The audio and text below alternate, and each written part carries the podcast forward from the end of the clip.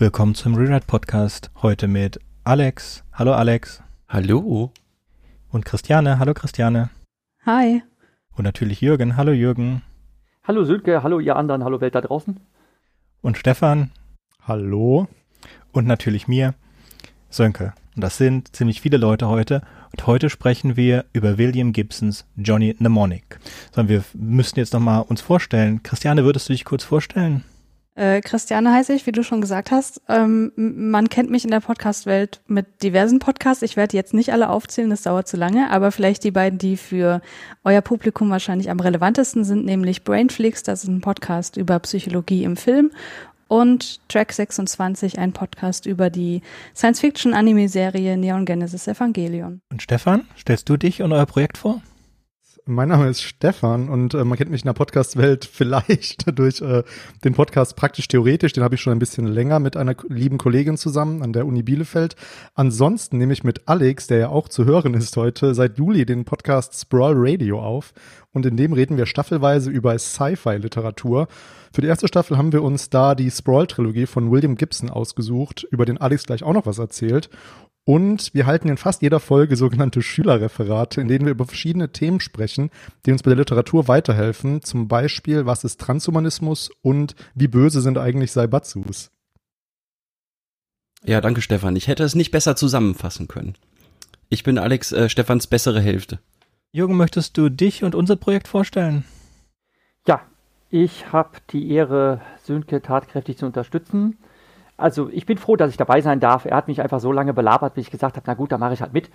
Und wir haben jetzt tatsächlich gemeinsam einen Großteil der Rewrite-Podcast-Folgen gemeinsam bestritten. Ich schraube auch im Hintergrund fleißig an den Show Notes rum. Also wenn ihr da Sachen schön nachlesen könnt und so weiter, dann habe ich das mühsam zusammengetragen. Ich habe auch eine kleine Internetradio-Vergangenheit, schon als Studentenzeiten.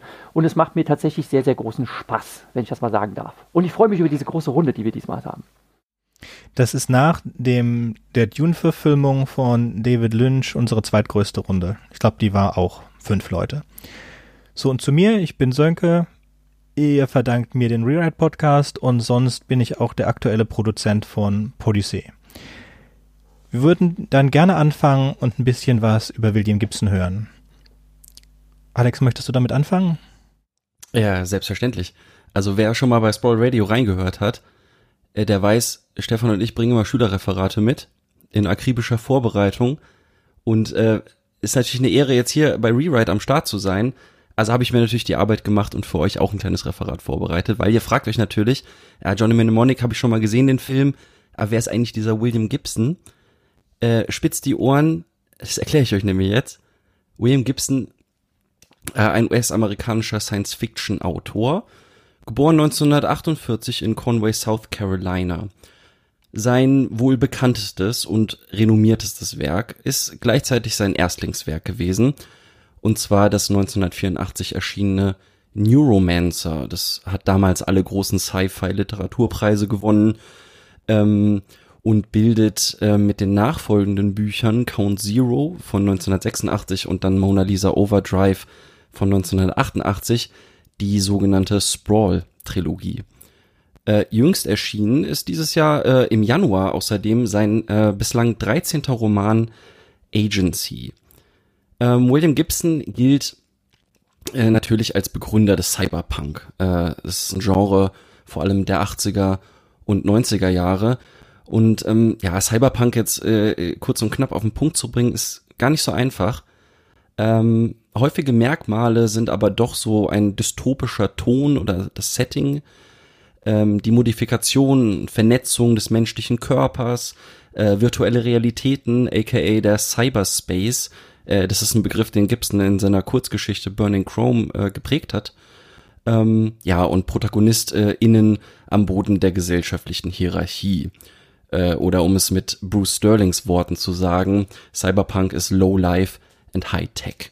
Also kurzum, das Cyberpunk-Genre distanziert sich von der utopischen Science Fiction und versucht stattdessen ja durch dystopische Szenarien eigentlich Kritik an Systemen der Gegenwart ähm, zu üben.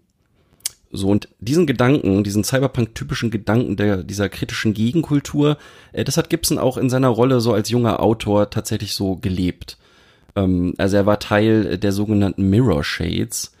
Äh, das war eine Autorengruppe, die sich um vor allem William Gibson und äh, den schon genannten Bruce Sterling herum formierte und ähm, ja, die durchs provokantes Auftreten, also äh, so in Lederjacken und Sonnenbrillen und so, äh, schlechtes Benehmen auf Conventions, auf Writers Conventions ähm, und äh, generell vernichtende Kritiken von zeitgenössischer Sci-Fi-Literatur, ja, so eine kritische Modernisierung irgendwie des, des Sci-Fi-Genres anstoßen wollten. Und dazu passte dann natürlich auch der literarische Anspruch, den die Autoren hatten, äh, Gibson allen voran ähm, nämlich ja kreative Ideen und, und das Worldbuilding, wofür der Cyberpunk auch bekannt ist, in so eine knappe, direkte, dreckige, ja, punkige Sprache eigentlich zu verpacken. So in so wenigen Worten Gibsons Bedeutung auch für das ganze Genre Cyberpunk gerecht zu werden, das ist natürlich unmöglich.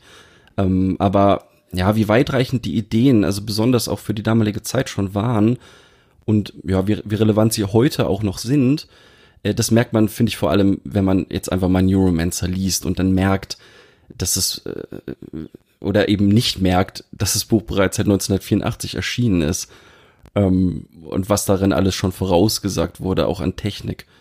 Ähm, ja, und man merkt das natürlich auch daran, ja, wie allgegenwärtig in Film, Kunst, Musik, Literatur, Gaming, die Tropes vom Cyberpunk einfach sind. Also Megakonzerne, ne, der Cyberspace, so eine 80er Neon-Ästhetik, die Verschmelzung von Mensch und Maschine, KIs ähm, und so weiter. Und ähm, ja, heute reden wir über eine von Gibsons Kurzgeschichten und auch den dazugehörigen Film. Äh, und warum es da überhaupt geht, ähm, der darf, äh, wer das hören möchte, der darf jetzt dem lieben Jürgen lauschen denn das war es jetzt erstmal von mir. Ja, danke schön. Dann ergreife ich doch gleich mal das Wort und freue mich über diese ganz charmante Überleitung. Ich möchte noch gerade ein paar Takte zu William Gibson loswerden. Ich habe als erstes tatsächlich seine Sprawl-Trilogie gelesen und war auch ganz verzaubert davon, was zum Teil für prophetische Kraft dieses Worldbuilding von Gibson hatte.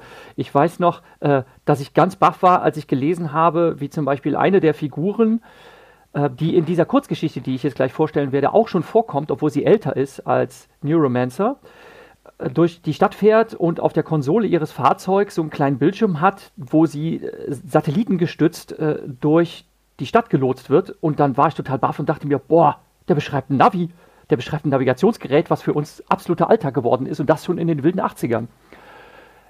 Kommen wir zu Johnny Mnemonic, die Kurzgeschichte. Die ist bereits 1981 erschienen, also schon vor der Neuromancer-Reihe und wurde dann zusammengefasst in einer Kurzgeschichtensammlung namens Burning Chrome veröffentlicht. Da ist es die erste Geschichte, auf die man stößt. Das war 1986. Wenn man also die frühen Werke von Gibson sich anschaut, seine ersten Gehversuche als Autor, dann sind es, das ist nicht ungewöhnlich, Kurzgeschichten und die sind jetzt sehr illust und unterschiedlich. Die erste Geschichte, John Mnemonic, ist schon richtig gutes Worldbuilding, denn die Handlung ist eigentlich relativ kurz und einfach. Es ist eine schlichte Verfolgungsjagd mit ein paar Action-Szenen, die eigentlich nur dazu dienen, aufzuzeigen, wie so eine Welt aussehen könnte, die halt durchtechnisiert ist, wo Kriminalität an der Tagesordnung äh, ist aber äh, auf eine ganz ungewöhnliche Art und Weise technisch gepimpt. Johnny Mnemonic ist die Hauptfigur dieser Geschichte. Er ist ein Data Trafficker und zwar hat er einen illegalen Job, der darin besteht, dass er mithilfe eines Hirnimplantats Datentransfer betreibt. So wie Agenten früher ihre Köfferchen übergeben haben, äh, die sie mit einer Handschelle an ihr Gelenk gefesselt haben, ähm, kann er in den Container in seinem Kopf äh, super wichtige Daten von A nach B bringen, auf die er selbst, selbst keinen Zugang äh, hat, weil äh, sie halt verschlüsselt sind. Und die Geschichte beginnt damit, dass er mit einem seiner Auftraggeber in einer Bar sitzt und sehr aufgebracht ist, weil er ihm nämlich seine Bezahlung schuldet, Ralphie Face. Dieser äh, lässt dann durchklingen, dass äh, der letzte Auftrag, den er bekommen hat, doch etwas zu brisant und heikel ist. Und es stellt sich tatsächlich sogar heraus, dass Johnny jetzt verfolgt wird. Und zwar von niemand Geringerem als den Yakuza, denn er hat sehr, sehr brisante Daten in seinem Kopf. Wie gesagt, er weiß selber nicht, was es ist.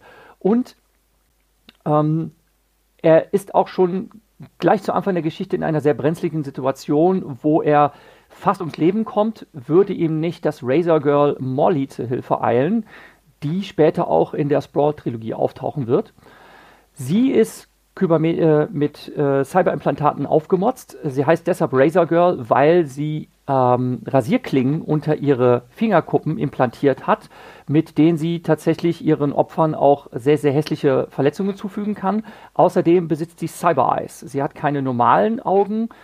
Auf den ersten Blick glaubt Johnny, dass sie Son eine Sonnenbrille trägt, aber es sind kybernetische Augen. Er schafft es, sie anzuheuern als seine Beschützerin und dann gibt es eine Verfolgungsjagd, die kurz zusammengefasst eigentlich damit endet, dass es einen Showdown gibt mit Molly, seiner Beschützerin, und einem der Yakuza Assassins, der auch eine sehr ungewöhnliche Waffe mit sich trägt, nämlich eine Mononuklear-Filamentwaffe, äh, äh, die in seinem Daumen implantiert ist, wo er mit einem Mikrodraht äh, Leute in kleine Scheibchen zerschneiden kann, wie man es zum Beispiel in dem Film Cube sehen kann. So ungefähr funktioniert das, wenn Leute ähm, schön filetiert werden. Dann ist die Geschichte eigentlich fast schon vorbei. Äh, sie endet halt damit, dass Johnny äh, in Sicherheit ist, denn sie schaffen es, die Daten aus seinem Gehirn zu extrahieren und er schafft es, die Yakuza zu ähm, äh, erpressen, dass sie ihn gefälligst in Ruhe lassen sollen oder er wird diese Daten einfach veröffentlichen. Denn es ist Material gewesen, womit die Yakuza einen ähm, Erpresserakt durchführen wollten und ähm, damit kann er sie einfach im Schach halten, indem er sagt, okay, ich bin jetzt an die Daten selber rangekommen und ich kann die einfach leaken, wie man das heutzutage sagen würde, äh, und dann könnt ihr damit eh nichts anfangen. Wie gesagt, die Geschichte kommt eher mehr mit Worldbuilding daher, dass sie halt sehr bunt und schillernd ist, oder nein, nicht bunt und schillernd, sondern eher faszinierend düster, mit sehr, sehr kruden Gestalten, mit sehr sonderbaren Body Modifications, wie zum Beispiel einem 15-Jährigen, der sich ein Hundegesicht hat ins, äh, implantieren lassen. Also er hat wirklich einen Hundekopf mit, mit sabbernden Lefzen und am Ende lässt Johnny auch anklingen, dass er sich ebenfalls so eine Modification geleistet hat und jetzt quasi als Hundemensch durch die Gegend rennt und ähm, sich damit verdingt, dass er nicht nur diese Daten aus seinem Kopf hat extrahieren lassen von seinem letzten Job, sondern auch frühere ähm, Datenbanken oder Datenpakete extrahiert hat und damit quasi äh, gar nicht mehr Botendienste machen kann, sondern sich damit verdingt, einfach seine frü früheren Kunden zu blackmailen. Das fasst im Großen und Ganzen eigentlich die Handlung zusammen. Es ist, wie gesagt, mehr Worldbuilding und eine sehr, sehr interessante, faszinierende Geschichte, die gut hätte umgesetzt werden können in einem Film, aber wie es dann am Ende abgelaufen ist, das werde nicht ich. Ja, Alice hat es schon gesagt. Neuromancer ist William Gibsons erster Roman und auch der erste Teil der sogenannten Sprawl-Trilogie, nach der wir auch unseren Podcast Sprawl Radio benannt haben. Da schließt sich der Kreis. Veröffentlicht wurde Neuromancer erstmals 1984. Jetzt fasse ich kurz Neuromancer zusammen, worum es da geht, ohne zu spoilern natürlich oder weitestgehend ohne zu spoilern. In Neuromancer begleiten wir den jungen Hacker oder Cyberspace-Cowboy Case auf seiner Reise durch eine dystopische Cyberpunk-Welt, die geprägt ist von riesigen Städten und global agierenden Saibatsus, also Megacorporations. Case wird Teil eines Teams, welches für den geheimnisvollen Armitage einen Auftrag erfüllen muss und im Verlauf der Geschichte wird klar, dass Case es mit einer äußerst mächtigen KI zu tun hat, die es zu überwinden gilt. Und Teil des Teams ist auch Molly Millions, eine kampferprobte Cyborg, die Jürgen gerade beschrieben hat, also eine Frau fürs Grobe, und die hat mit Case dann später ein körperliches Verhältnis. Für die finale Mission bricht Molly in eine Villa ein und ist mit Case per Funk verbunden und aus Nervosität erzählt Molly aus ihrer Vergangenheit, ihrem Leben mit einem gewissen Johnny, ihrer großen Liebe. Und jetzt zitiere ich ein bisschen. Das ist nämlich, ähm, nimmt ungefähr zwei, drei Seiten in der Neuromancer-Ausgabe in der deutschsprachigen ein, die wir gelesen haben. Hab mal einen Freund gehabt, erinnerst mich irgendwie an ihn. Johnny hieß er. Mein Johnny, weißt du, das war ein cleverer, echt scharfer Typ. Hat als Datendepot auf der Memory Lane angefangen, mit Chips im Kopf, auf denen er gegen Bezahlung Daten versteckt hat. War echt glücklich. Schon mal glücklich gewesen, Case? Uns konnte keiner was. Dafür habe ich gesorgt. Die Yakuza waren immer noch hinter Johnny her, glaube ich, weil ich ihren Mann umgebracht hatte. Molly und Johnny führten also ein gemeinsames Leben, so wie es auch in der Kurzgeschichte geschildert wird. Und letztendlich wird Johnny aber von einem Yakuza zur Strecke gebracht. Molly beschreibt den zweiten Killer, der nach Johnny geschickt wurde, mit folgenden Worten. Ich weiß nicht, der war wie ein Mönch. Geklont, nen Killer durch und durch, jede Zelle. War in ihm drin, der Tod, diese Stille, wie eine Wolke um ihn rum. Und Mollys Ausführungen über Johnny enden mit den Worten, hab nicht mehr viele gefunden, die mir was bedeutet hätten danach. Sehr gut, jetzt ist mir auch eingefallen, was mir, was ich noch zu Jürgen sagen wollte. Und das ist, dass Johnny davon ausgeht, dass er in Sicherheit ist. Das kommt schon so hin, aber es wird auch gesagt, es interessiert ihn eigentlich nicht. Er hat ein Paket mit der Ware der Yakuza in einem Shop in, in, in Australien liegen gelassen. Das liegt da und entweder haben sie es abgeholt oder nicht, aber das Ganze ist schon ein Jahr her und sie haben ihn seitdem in Ruhe gelassen. Das ist so etwa der Ton, auf den, Neuro, äh, auf den Johnny Mnemonic endet. Und am Ende vom ersten Band von in Neuromancer wird dann erklärt, dass er gestorben ist. Dass dann später jemand kam. Jemand, der beschrieben wird und den ich mir ungefähr so vorstelle wie Dolph Lundgren, ja, das fällt mir jetzt gerade erst auch auf, dieser Mönch. Ich kann mich an diese, diesen Molly-Monolog nicht mehr erinnern, das ist zu lange her, zumal ich es ja auch in der umgekehrten Reihenfolge gelesen habe. Also ich habe halt erst die Sprawl-Trilogie gelesen und dann später geguckt, was gibt es denn noch von Gibson und habe mir dann seine Kurzgeschichten durchgelesen. Natürlich habe ich gemerkt, wow, Molly, okay, cool, das ist ja die aus dem Roman, aber wenn man das halt umgekehrt liest, in der umgekehrten Reihenfolge fällt einem das nicht auf oder ich konnte mich halt nicht mehr dran erinnern. Aber jetzt natürlich, wo es gerade zitiert wurde mit dem Mönch, dass das der Lundgren sein könnte, das erklärt natürlich, warum sie diese komische Figur in der Verfilmung eingebaut haben. Mm, ja, es gibt sicherlich auch andere Gründe davon, aber das ist wahrscheinlich, wo sie herkommt. Also wird ja auch nur gesagt, wie ein Mönch, nicht, dass es ein Mönch ist. Also wir haben uns das, glaube ich, nicht so vorgestellt. Oder was meinst du, Alex? Ähm, ich glaube auch, dass es eher eine Beschreibung äh, dessen ist, wie er sich verhält und bewegt, weil im Kontext von Neuromancer sind es halt diese, diese Assassins von den Yakuza, also diese geklonten Ninja-Krieger. Ähm, das passt jetzt nicht so ganz zu dem grob schlechtigen Dolph Lundgren, äh, dem Gladiator. Äh, Johnny Mnemonic war William Gibsons erste Kurzgeschichte, veröffentlicht 81 im Omni-Magazin in der Mai-Ausgabe wurde nominiert, hat nichts gewonnen, äh, ist aber schon fantastisch für deine erste Kurzgeschichte nominiert zu werden.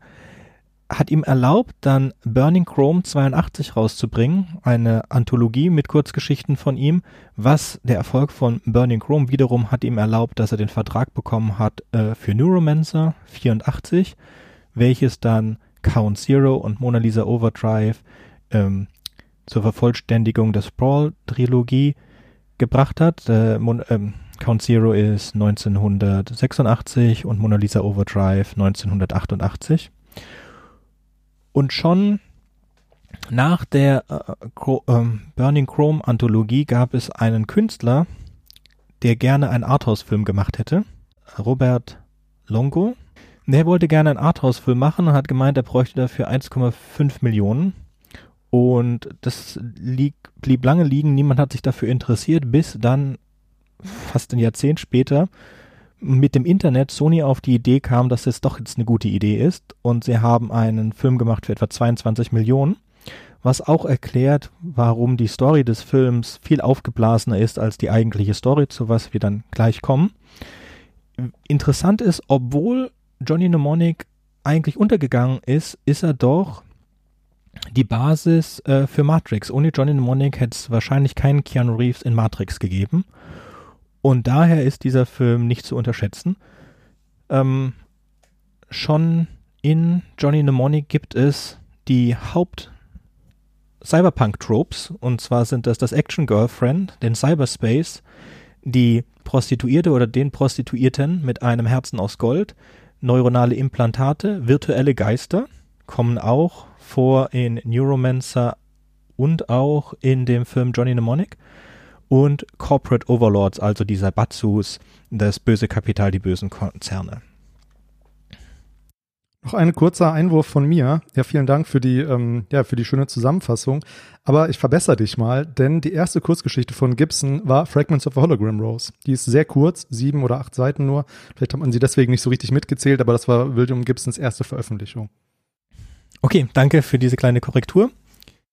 Hat jemand den Film so oft gesehen, dass er uns sagen könnte, was in dem Film vorkommt? Das war jetzt ein Wink, oder? Ja. Also ich habe den Film, ich glaube, sechs oder sieben Mal bisher gesehen und ich äh, will ja auch gleich mal Full Disclosure machen. Ich kann diesen Film überhaupt nicht objektiv betrachten, weil ich den so unfassbar gut finde und deswegen kann ich eure subtilen Anmerkungen, dass das vielleicht gar nicht so toll sei, überhaupt nicht nachvollziehen. Aber äh, zum Inhalt, ja gut, ähm, wir haben ja schon ein bisschen was erfahren aus der Kurzgeschichte, wobei ihr, wie, äh, wie ihr auch schon gesagt habt, das Ganze im Film wesentlich aufgeblähter bekommen. Ähm, es fängt damit an, dass wir uns im Jahr 2021 äh, befinden, das heißt nächstes Jahr und deswegen glaube ich, dass dieser Film nächstes Jahr äh, ein Revival erleben wird. Und wir sehen, wie das Internet in dieser äh, Welt der damaligen Zukunft aussieht. Ähm, und ja, dann lernen wir sehr schnell Johnny kennen, der wie gesagt ein äh, Datenkurier ist mit einem Implantat im Kopf und von Ralphie, der ja auch in der Kurzgeschichte vorkommt, einen Auftrag bekommt, äh, sein letzter Auftrag, der aber die Kapazität seines Datenspeichers im Gehirn übersteigt. Ähm, deswegen muss er sich ein neues Implantat zulegen, das aber trotzdem nicht ausreicht, um diese heiklen und große Datenmenge äh, zu transportieren. Er macht es aber dennoch. Allerdings dadurch, dass das Ganze sozusagen seine Kapazitäten sprengt, hat er nur eine gewisse Zeit, bis er die Daten wieder aus seinem Kopf downloaden muss. Ansonsten würde er sterben. Und äh, darum geht's dann, wie er dann sozusagen die Lösung bekommt, diese Daten runterzuladen. Und er lernt dann eben die besagte Molly kennen, die im Film nicht Molly heißt, sondern Jane, die ihm dann hilft, ähm, die Leute loszuwerden, die es auf diese Daten abgesehen haben, äh, sprich das Pharmacom-Unternehmen, äh, das die Yakuza anheuert, um ihn, äh, ja, um, um seinen Kopf zu entfernen, um die Daten zu bekommen. Und wir wissen eigentlich ganz lange nicht, was, was diese Daten eigentlich so heikel macht. Und ähm, ich könnte jetzt hier alles spoilern. Soll ich das? Kannst du machen. Der Film ist so alt und den hat jeder gesehen mittlerweile. okay. Ja, die Daten, achso, da, dazu muss man noch dazu sagen, in dieser Welt existiert eine Nervenkrankheit, das Nerve Attenuation Syndrome. Und das ähm, bekommen die Leute, wenn sie sich zu sehr mit Technologie umgeben. Ähm, beziehungsweise es wird so angedeutet, dass das durch die Strahlung und, und durch die, die Durchdringung des ganzen Alltags mit Technologie eben hervorgerufen wird bei einigen Menschen. Und ähm, es gibt keine Heilung für diese Krankheit. Es gibt nur Mittel, die das Ganze irgendwie so ein bisschen abschwächen können. Aber die Daten, die eben in Johnnys Kopf sich befinden, sind das Heilmittel für NAS. Und äh, da möchte natürlich das Pharmaunternehmen nicht, dass die irgendwie an die Öffentlichkeit geraten, weil die ja ihr Geld damit machen, diese, ähm, ja, diese, diese Mittel für die Symptome äh, unter die Leute zu bringen. Und äh, Johnny gelingt es dann nur mit Hilfe von Jane und der sogenannten Low-Techs, einer äh, Hacker-Community, ähm, die Daten aus seinem Kopf zu befreien. Und das geschieht auch am Ende. Und dann sehen wir eine Szene, die mich immer erinnert an äh, das Ende von Fight Club, wo wir dann sehen, wie dieser große Pharmacom-Konzern in der äh, am Horizont ähm, in Flammen aufgeht und ja, Johnny gerettet wurde. Christian, ich habe eine Frage an dich. Ja, bitte. Bekommt Johnny sein Hotelzimmer am Ende? Und sein Roomservice? Ich hoffe es doch. Aber ähm, ja, für ihn hoffe ich es, aber ähm, der Film deutet ja auch an, zumindest so ansatzweise, da, da würde ich ihm zugestehen, dass das nicht so richtig äh, ausgespielt wurde, dass er durchaus eine moralische Entwicklung durchmacht und erkennt, dass so dieses angenehme kapitalistische Leben vielleicht nicht das ist, was ihn letztlich glücklich stimmen wird. Weil, das habe ich noch gar nicht erwähnt. Ähm, aber Roomservice, verdammt nochmal. I want Room Service! Ja, äh, was vielleicht noch wichtig ist zu erwähnen, dadurch, dass Johnny eben diesen Speicher im Kopf hat, hat er ihn, hat er einen äh, Teil seiner Erinnerungen eingebüßt, einen Teil seines Gedächtnisses. Und äh, so, ich weiß nicht, ob es, es wird nicht gesagt, ob er sich das aussuchen konnte, was da äh, verschwindet. Auf jeden Fall hat er keinen Zugriff mehr auf seine jüngsten Kindheitserinnerungen. Und äh, am Ende wird so ein bisschen angedeutet, dass er die zurückerlangt. Und ich denke, dass das auch ein bisschen mit seiner Entwicklung dann zu. Gerade an der Stelle mal kurz reingerätschen. Das mit dem Room Service ist eine Anspielung darauf, dass in einer Szene. Cringy Szene. Beste Szene. Johnny so ein einen Breakdown hat und dann steht er auf so einem, auf so einem Schotterhügel und regt sich halt darüber auf. Ne? Ich sollte nicht hier sein, am Arsch der Welt, im Dreck und so weiter, sondern ich sollte auf der anderen Seite des Flusses sein, äh, wo halt quasi, also das, das Manhattan ist sozusagen. Ne? Äh, er sollte in irgendeinem Luxusapartment sein und er sollte Roomservice haben und so weiter. Ich finde die Szene ziemlich gut, wo er da ausflippt. I want room service! Also das ist eine der großen, ist einer der großen schauspielerischen Momente von Keanu Reeves. Keanu Reeves ist zu Recht einer der beliebtesten Schauspieler, die es gibt, obwohl er nicht schauspielern kann. Das muss man einfach mal feststellen. Und da spielt er ausnahmsweise mal gut. Wow, also mir wow, hat er, nein, nein, mir hat er da wirklich gefallen. Ich, ich sage das jetzt ganz unumwunden. ne? Ich mag Keanu Reeves sehr, ne? aber er kann einfach nicht schauspielern. Ist, ist halt so, macht aber nichts. Ne? Man sieht ihn ja trotzdem gerne. Und ich möchte auch Christiane beipflichten, der Film ist viel bezaubernder, als ich ihn in Erinnerung hatte. Ich habe ihn damals gesehen und dachte mir, ein Delfin, ein intelligenter Delfin in einem Tank, der vercybert ist. Echt jetzt? Ne? Ist das cheesy? Aber es ist ja genauso in der, in der Literaturvorlage. Also die Kurzgeschichte enthält auch diesen vercyberten Delfin. Und es ist einfach so herrlich selbstironisch, dass Johnny dann irgendwann vor diesem Tank mit dem Delfin steht und sagt, ein Fisch. Und er wird dann erstmal verbessert. Nein, nein, das ist ein Säugetier. Ne? Und und der, dieser Fisch soll jetzt sein, sein Brain hacken, um an die Daten ranzukommen. Und er steht da und rollt mit den Augen und denkt, ihr wollt mich verarschen, oder? Und also er, er, er stellt das wirklich so dar, dass er denkt, so, das ist doch alles ein Witz hier, ne? Aber dann lässt er sich halt drauf ein, ne? Und das muss man dann einfach so hinnehmen. Und es ist halt lange her gewesen, dass ich den Film gesehen habe. Ich kann mich halt nur an diese, also an eine, einige cheesy Szenen erinnern, aber was ich nicht in, auf, wirklich auf dem Schirm hatte, ist, was für einen ganz tollen Cast dieser Film tatsächlich hat. Und ich habe ihn heute vor der Podcast-Produktion Produktion noch mal angeschaut und da spielt zum Beispiel Dina Meyer mit, die wir aus Starship Troopers kennen. Da spielt Ice-T mit, der einfach super cool ist. Dann seine Majestät Takeshi Kitano spielt mit. Yeah, Takeshi Kitano, der später auch in ähm, der Ghost in the Shell Real-Verfilmung wieder auftaucht. Dolph Lundgren, Henry Rollins, auch unglaublicher Charakterkopf. Und natürlich in jedem dystopischen Film gehört er natürlich rein Udo Kier. Bam! Ganz ehrlich, einen tollen ähm, 90er Jahre Cast, wo ganz viele Schauspieler dabei sind, die zum Teil noch zu ihrer Größe und Bekanntheit kommen müssen, die man zum Teil einfach für diesen Trash-Charme kennt.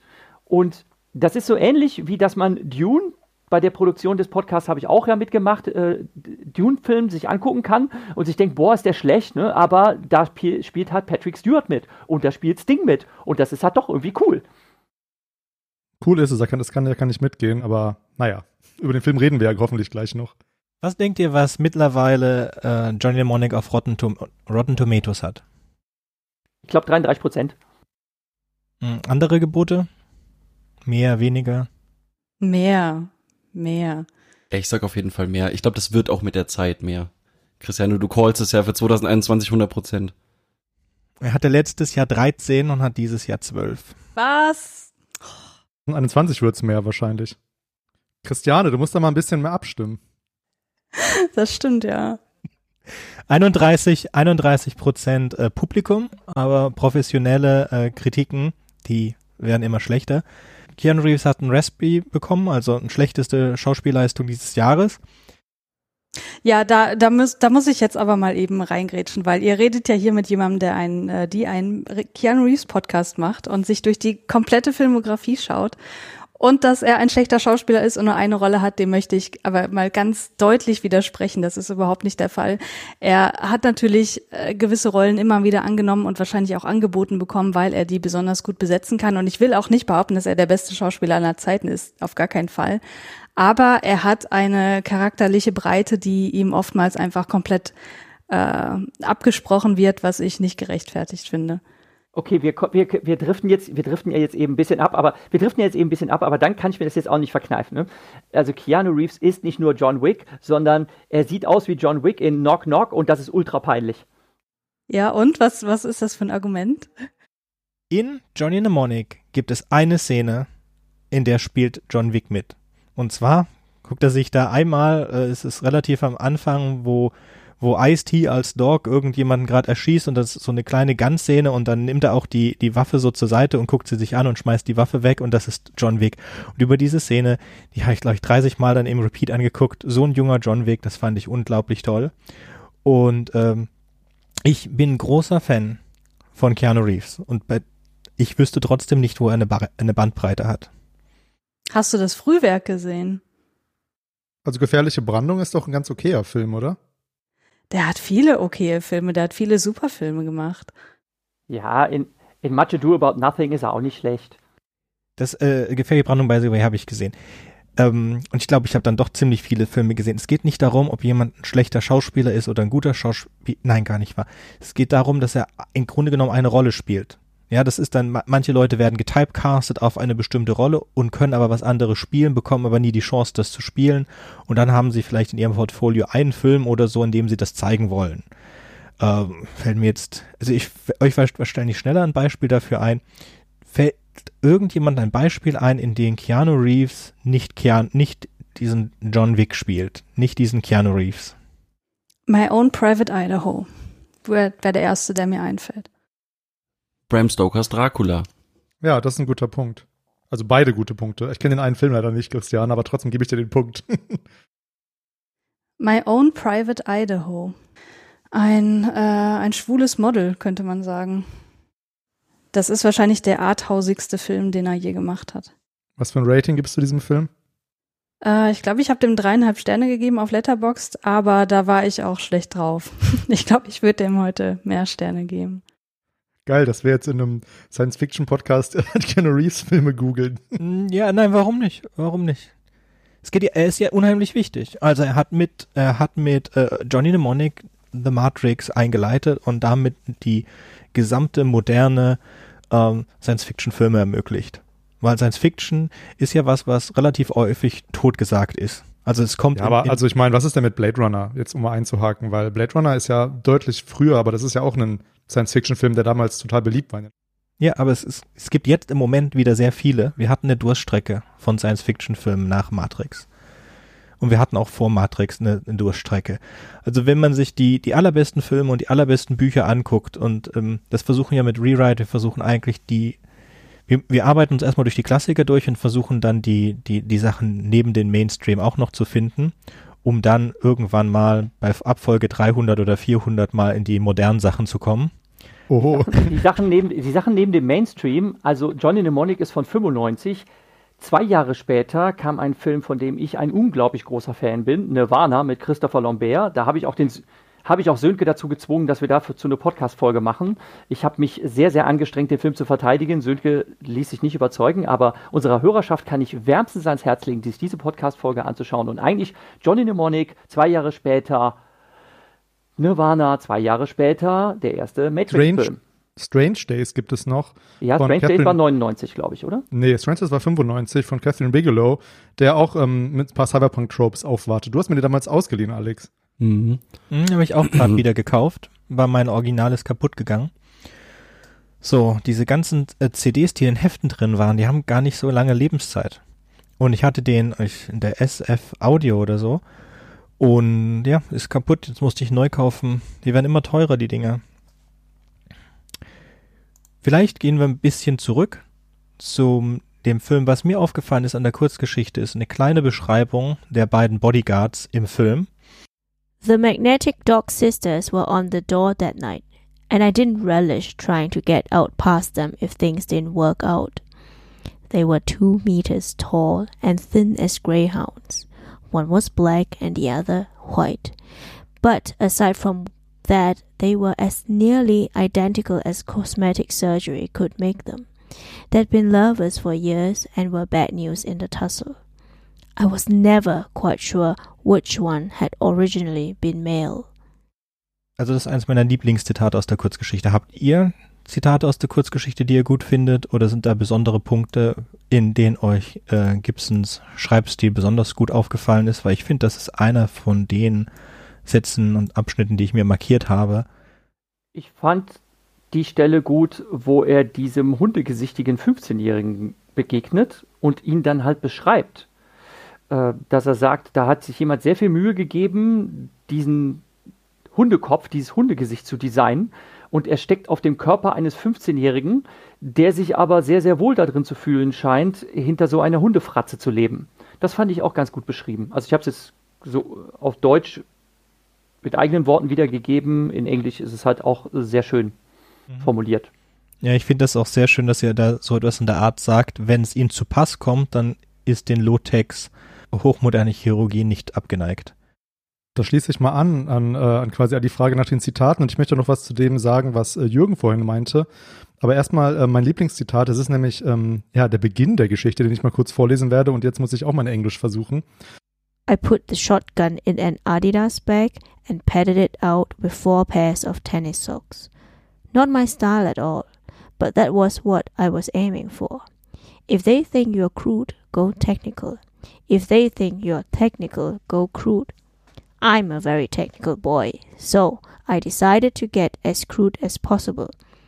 These days, though, you have to be pretty technical before you can even aspire to crudeness. I'd had to turn both those 12 gauge shells from brass stock on the left and then load them myself. I'd had to dig up an old microfiche with instructions for hand loading cartridges. I'd had to build a lever action press to seat the primers. All very tricky. But I knew they'd work. Das ist mein Lieblingszitat und ich liebe sowieso äh, William Gibsons Schreibstil äh, auf Englisch und das Worldbuilding, über das hast du ja auch vorhin schon geredet, Jürgen.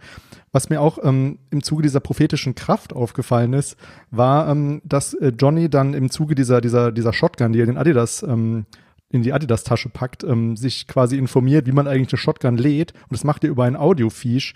Und das könnte man ja auch sagen, dass es wie YouTube funktioniert. Wir würden uns heute, wenn wir nicht wissen, wie was funktioniert, wie man irgendwie eine Playstation auseinanderbaut, auch YouTube angucken.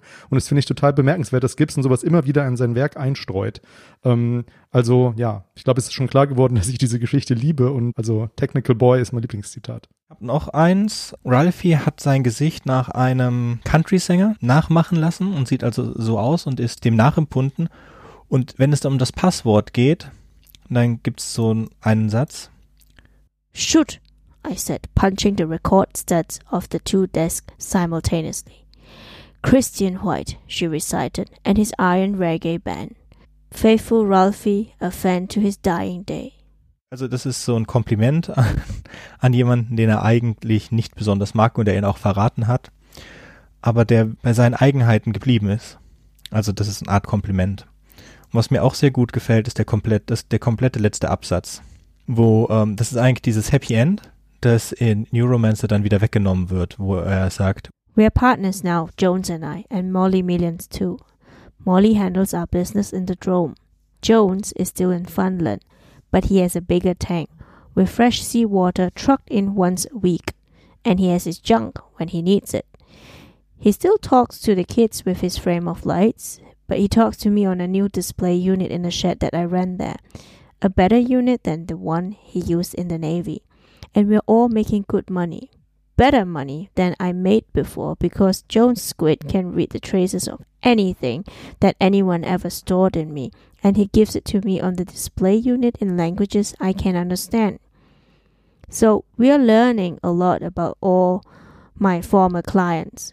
And one day I'll have a surgeon take all the silicon out of my amygdala and I'll live with my own memories and nobody else's, the way other people do.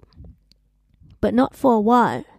In the meantime, it's really okay up here, way up in the dark, smoking a Chinese filter tip and listening to the condensation that drips from the geodesics.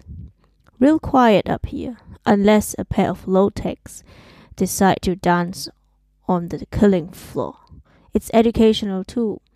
With Jones to help me figure things out, I'm getting to be the most technical boy in town. Ja, ich finde, was diese Zitate auf jeden Fall gut verdeutlichen, ist so, ja, halt Gibsons Stärke, ähm, diese Art von Texten zu schreiben, so diese kurze, knappe, direkte, dreckige Prosa irgendwie. Und ich finde gerade diese Geschichte ist da einfach ein perfektes Beispiel dafür. Ähm, das liest sich oft so fast schon wie so, wie Lyrics äh, von einem, von einem Punk-Song. Und ich finde, in der Geschichte wird es einfach perfekt auf den Punkt gebracht.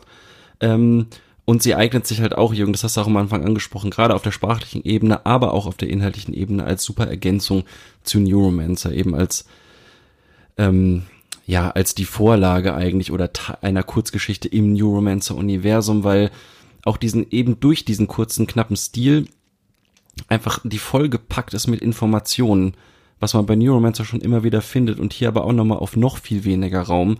Und das hat mir persönlich jetzt auch nochmal richtig gut gefallen beim Lesen der Geschichte, äh, dieses Abtauchen in den Sprawl ähm, und eben dieses angesprochene Worldbuilding.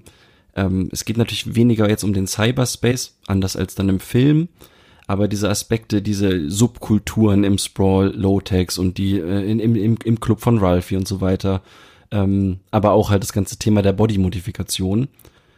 Und ja, gerade um vielleicht jetzt auch nochmal die Brücke zu schlagen, wieder zurück zum Film, war ich halt dann doch sehr gespannt, ähm, wie der Film eben mit dieser Welt umgeht und ob es ihm überhaupt gelingen kann, das zu übersetzen.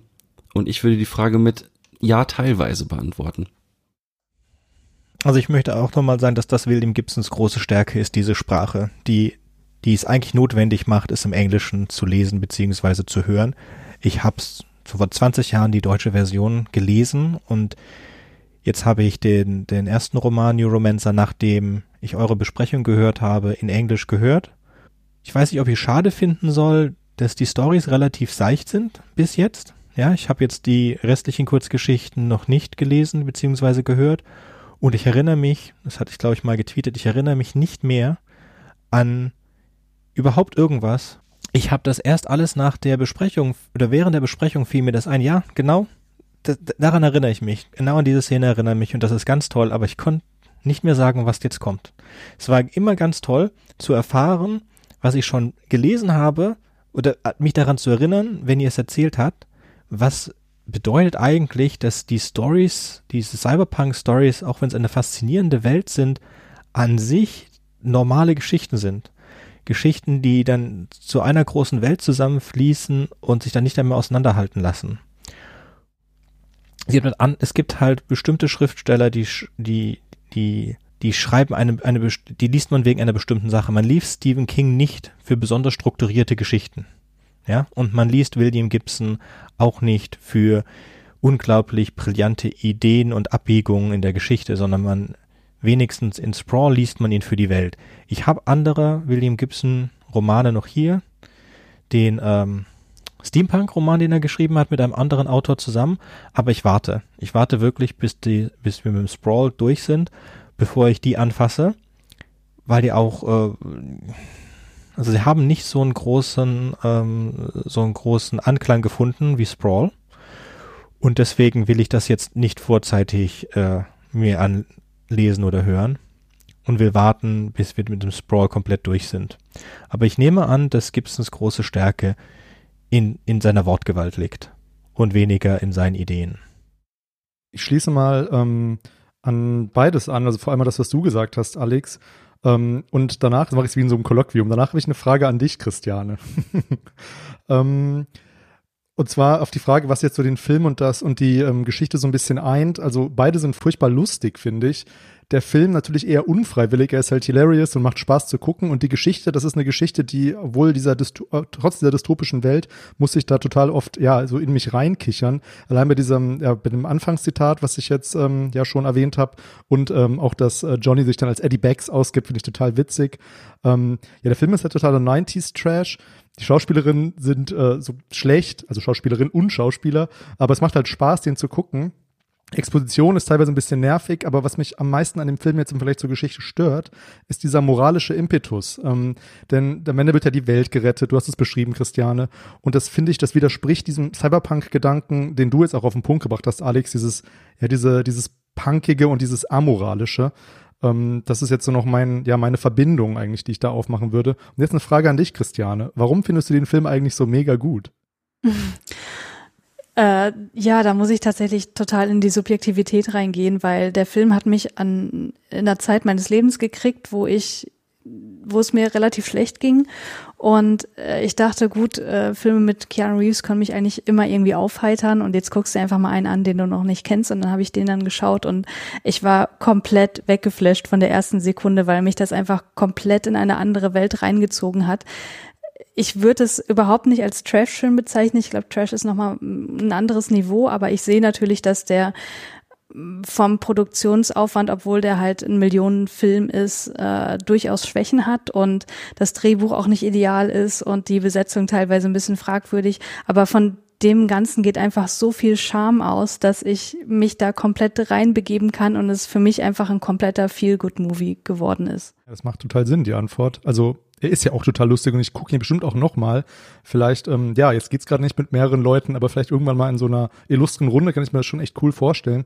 Was ich jetzt vergessen habe, noch eine Sache, ist die Visualisierung des Cyberspace, finde ich total gut. Also die macht echt Spaß und ich finde, sie ist auch gut gealtert, bis auf diesen Endkampf, aber, aber, ähm, aber der Rest ist total, wie man sich das eigentlich ähm, vorstellt. Und ich glaube, William Gibson hat ja auch bei einem Film mitgewirkt. Das weißt du, glaube ich, besser, Alex. Ähm, das Drehbuch ist von ihm. Hm. Ja, also das konnte ich gar nicht glauben, weil dann stört mich eben dieses, ja, dieses moralische und dieses straighte Storytelling, gegen das die Cyberpunk-Literaten sich ja eigentlich, ähm, ja, gegen das die eigentlich ähm, rebelliert haben. Ja, das ist halt, glaube ich, einfach eine Hollywoodisierung, wenn man so will, äh, dieser Geschichte, weil das würde ich dem Film auch niemals vorwerfen wollen. Es ist ja auch immer ein bisschen lame, Buch und Film zu vergleichen bei so einer Verfilmung. Also äh, das ist müßig darüber zu diskutieren, aber ich finde schon, dass es absolut legitim ist, diese Geschichte ähm, anders aufzuziehen und in ein Filmformat zu packen und damit sie auch umzuschreiben. Ich glaube, das wäre gar nicht anders gegangen. Ähm, ich kann es schon nachvollziehen aus Grund von einem Massenappeal, dass man diese weirde, noirsche äh, Gangster-Story sozusagen so ein bisschen, ja, mehr wie eine Hollywood-Geschichte aufzieht mit einem sehr klaren Handlungsbogen und auch eben dieser Moralisierung. Warum denn die Dialoge selbst oft so ein bisschen flach und eindimensional sind von Gibson, weiß ich auch nicht. Ist zu vermuten, dass vielleicht andere das noch ein bisschen drüber geschrieben haben, weiß ich auch nicht so genau. Also einmal erstmal eine Frage an Christiane. Wann hast du den Film zum ersten Mal gesehen? Das war irgendwann letztes oder vorletztes Jahr, also nicht allzu lange. Nein, aber das ist, das ist relativ nah. Ich nehme an, Jürgen und ich haben ihn relativ nah zu der Zeit ge gesehen, als er rausgekommen ist. Ah, okay. Hm.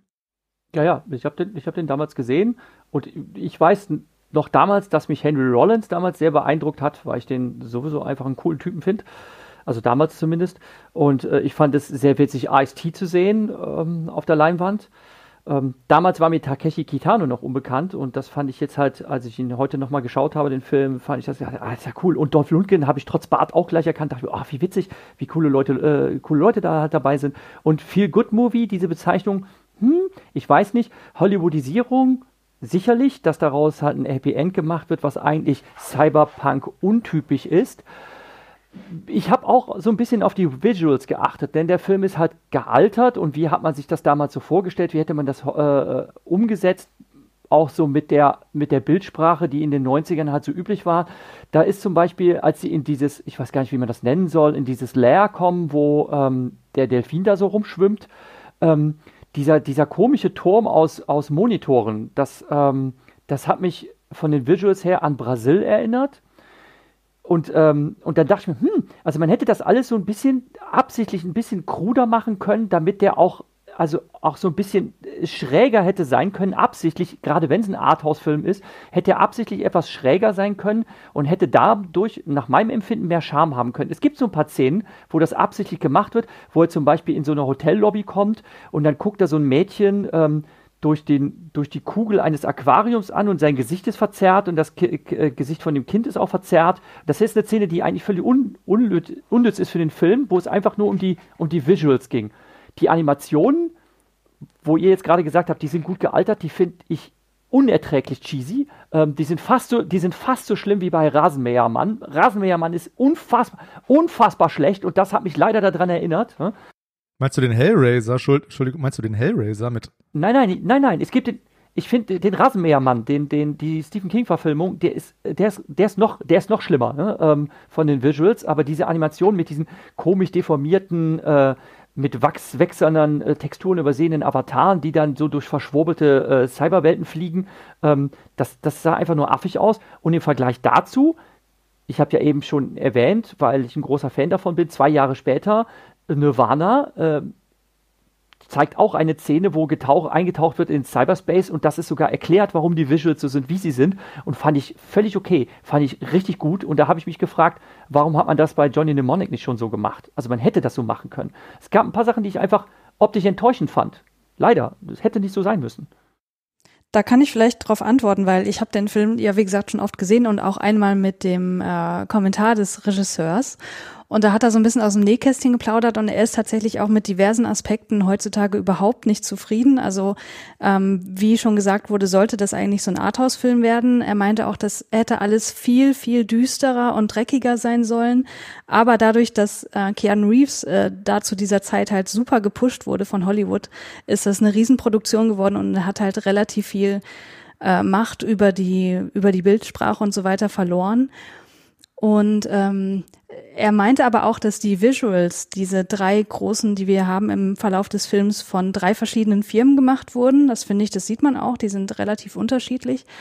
Und er sagt aber, dass das, was wir da sehen, zu der Zeit halt Cutting Edge war. Das war quasi das, das Maximum, was möglich war. Und ich denke, dass man da den zeitlichen Horizont auch immer im Hinterkopf behalten muss. Und dafür finde ich das äh, durchaus charmant, auch im Sinne von, man kann das, man kann das belächeln, aber trotzdem finde ich super. Spoiler, ähm, die drei Firmen sind Hosaka, Mars und Braun. Nein, ähm, das war jetzt ein in, kleiner Insider.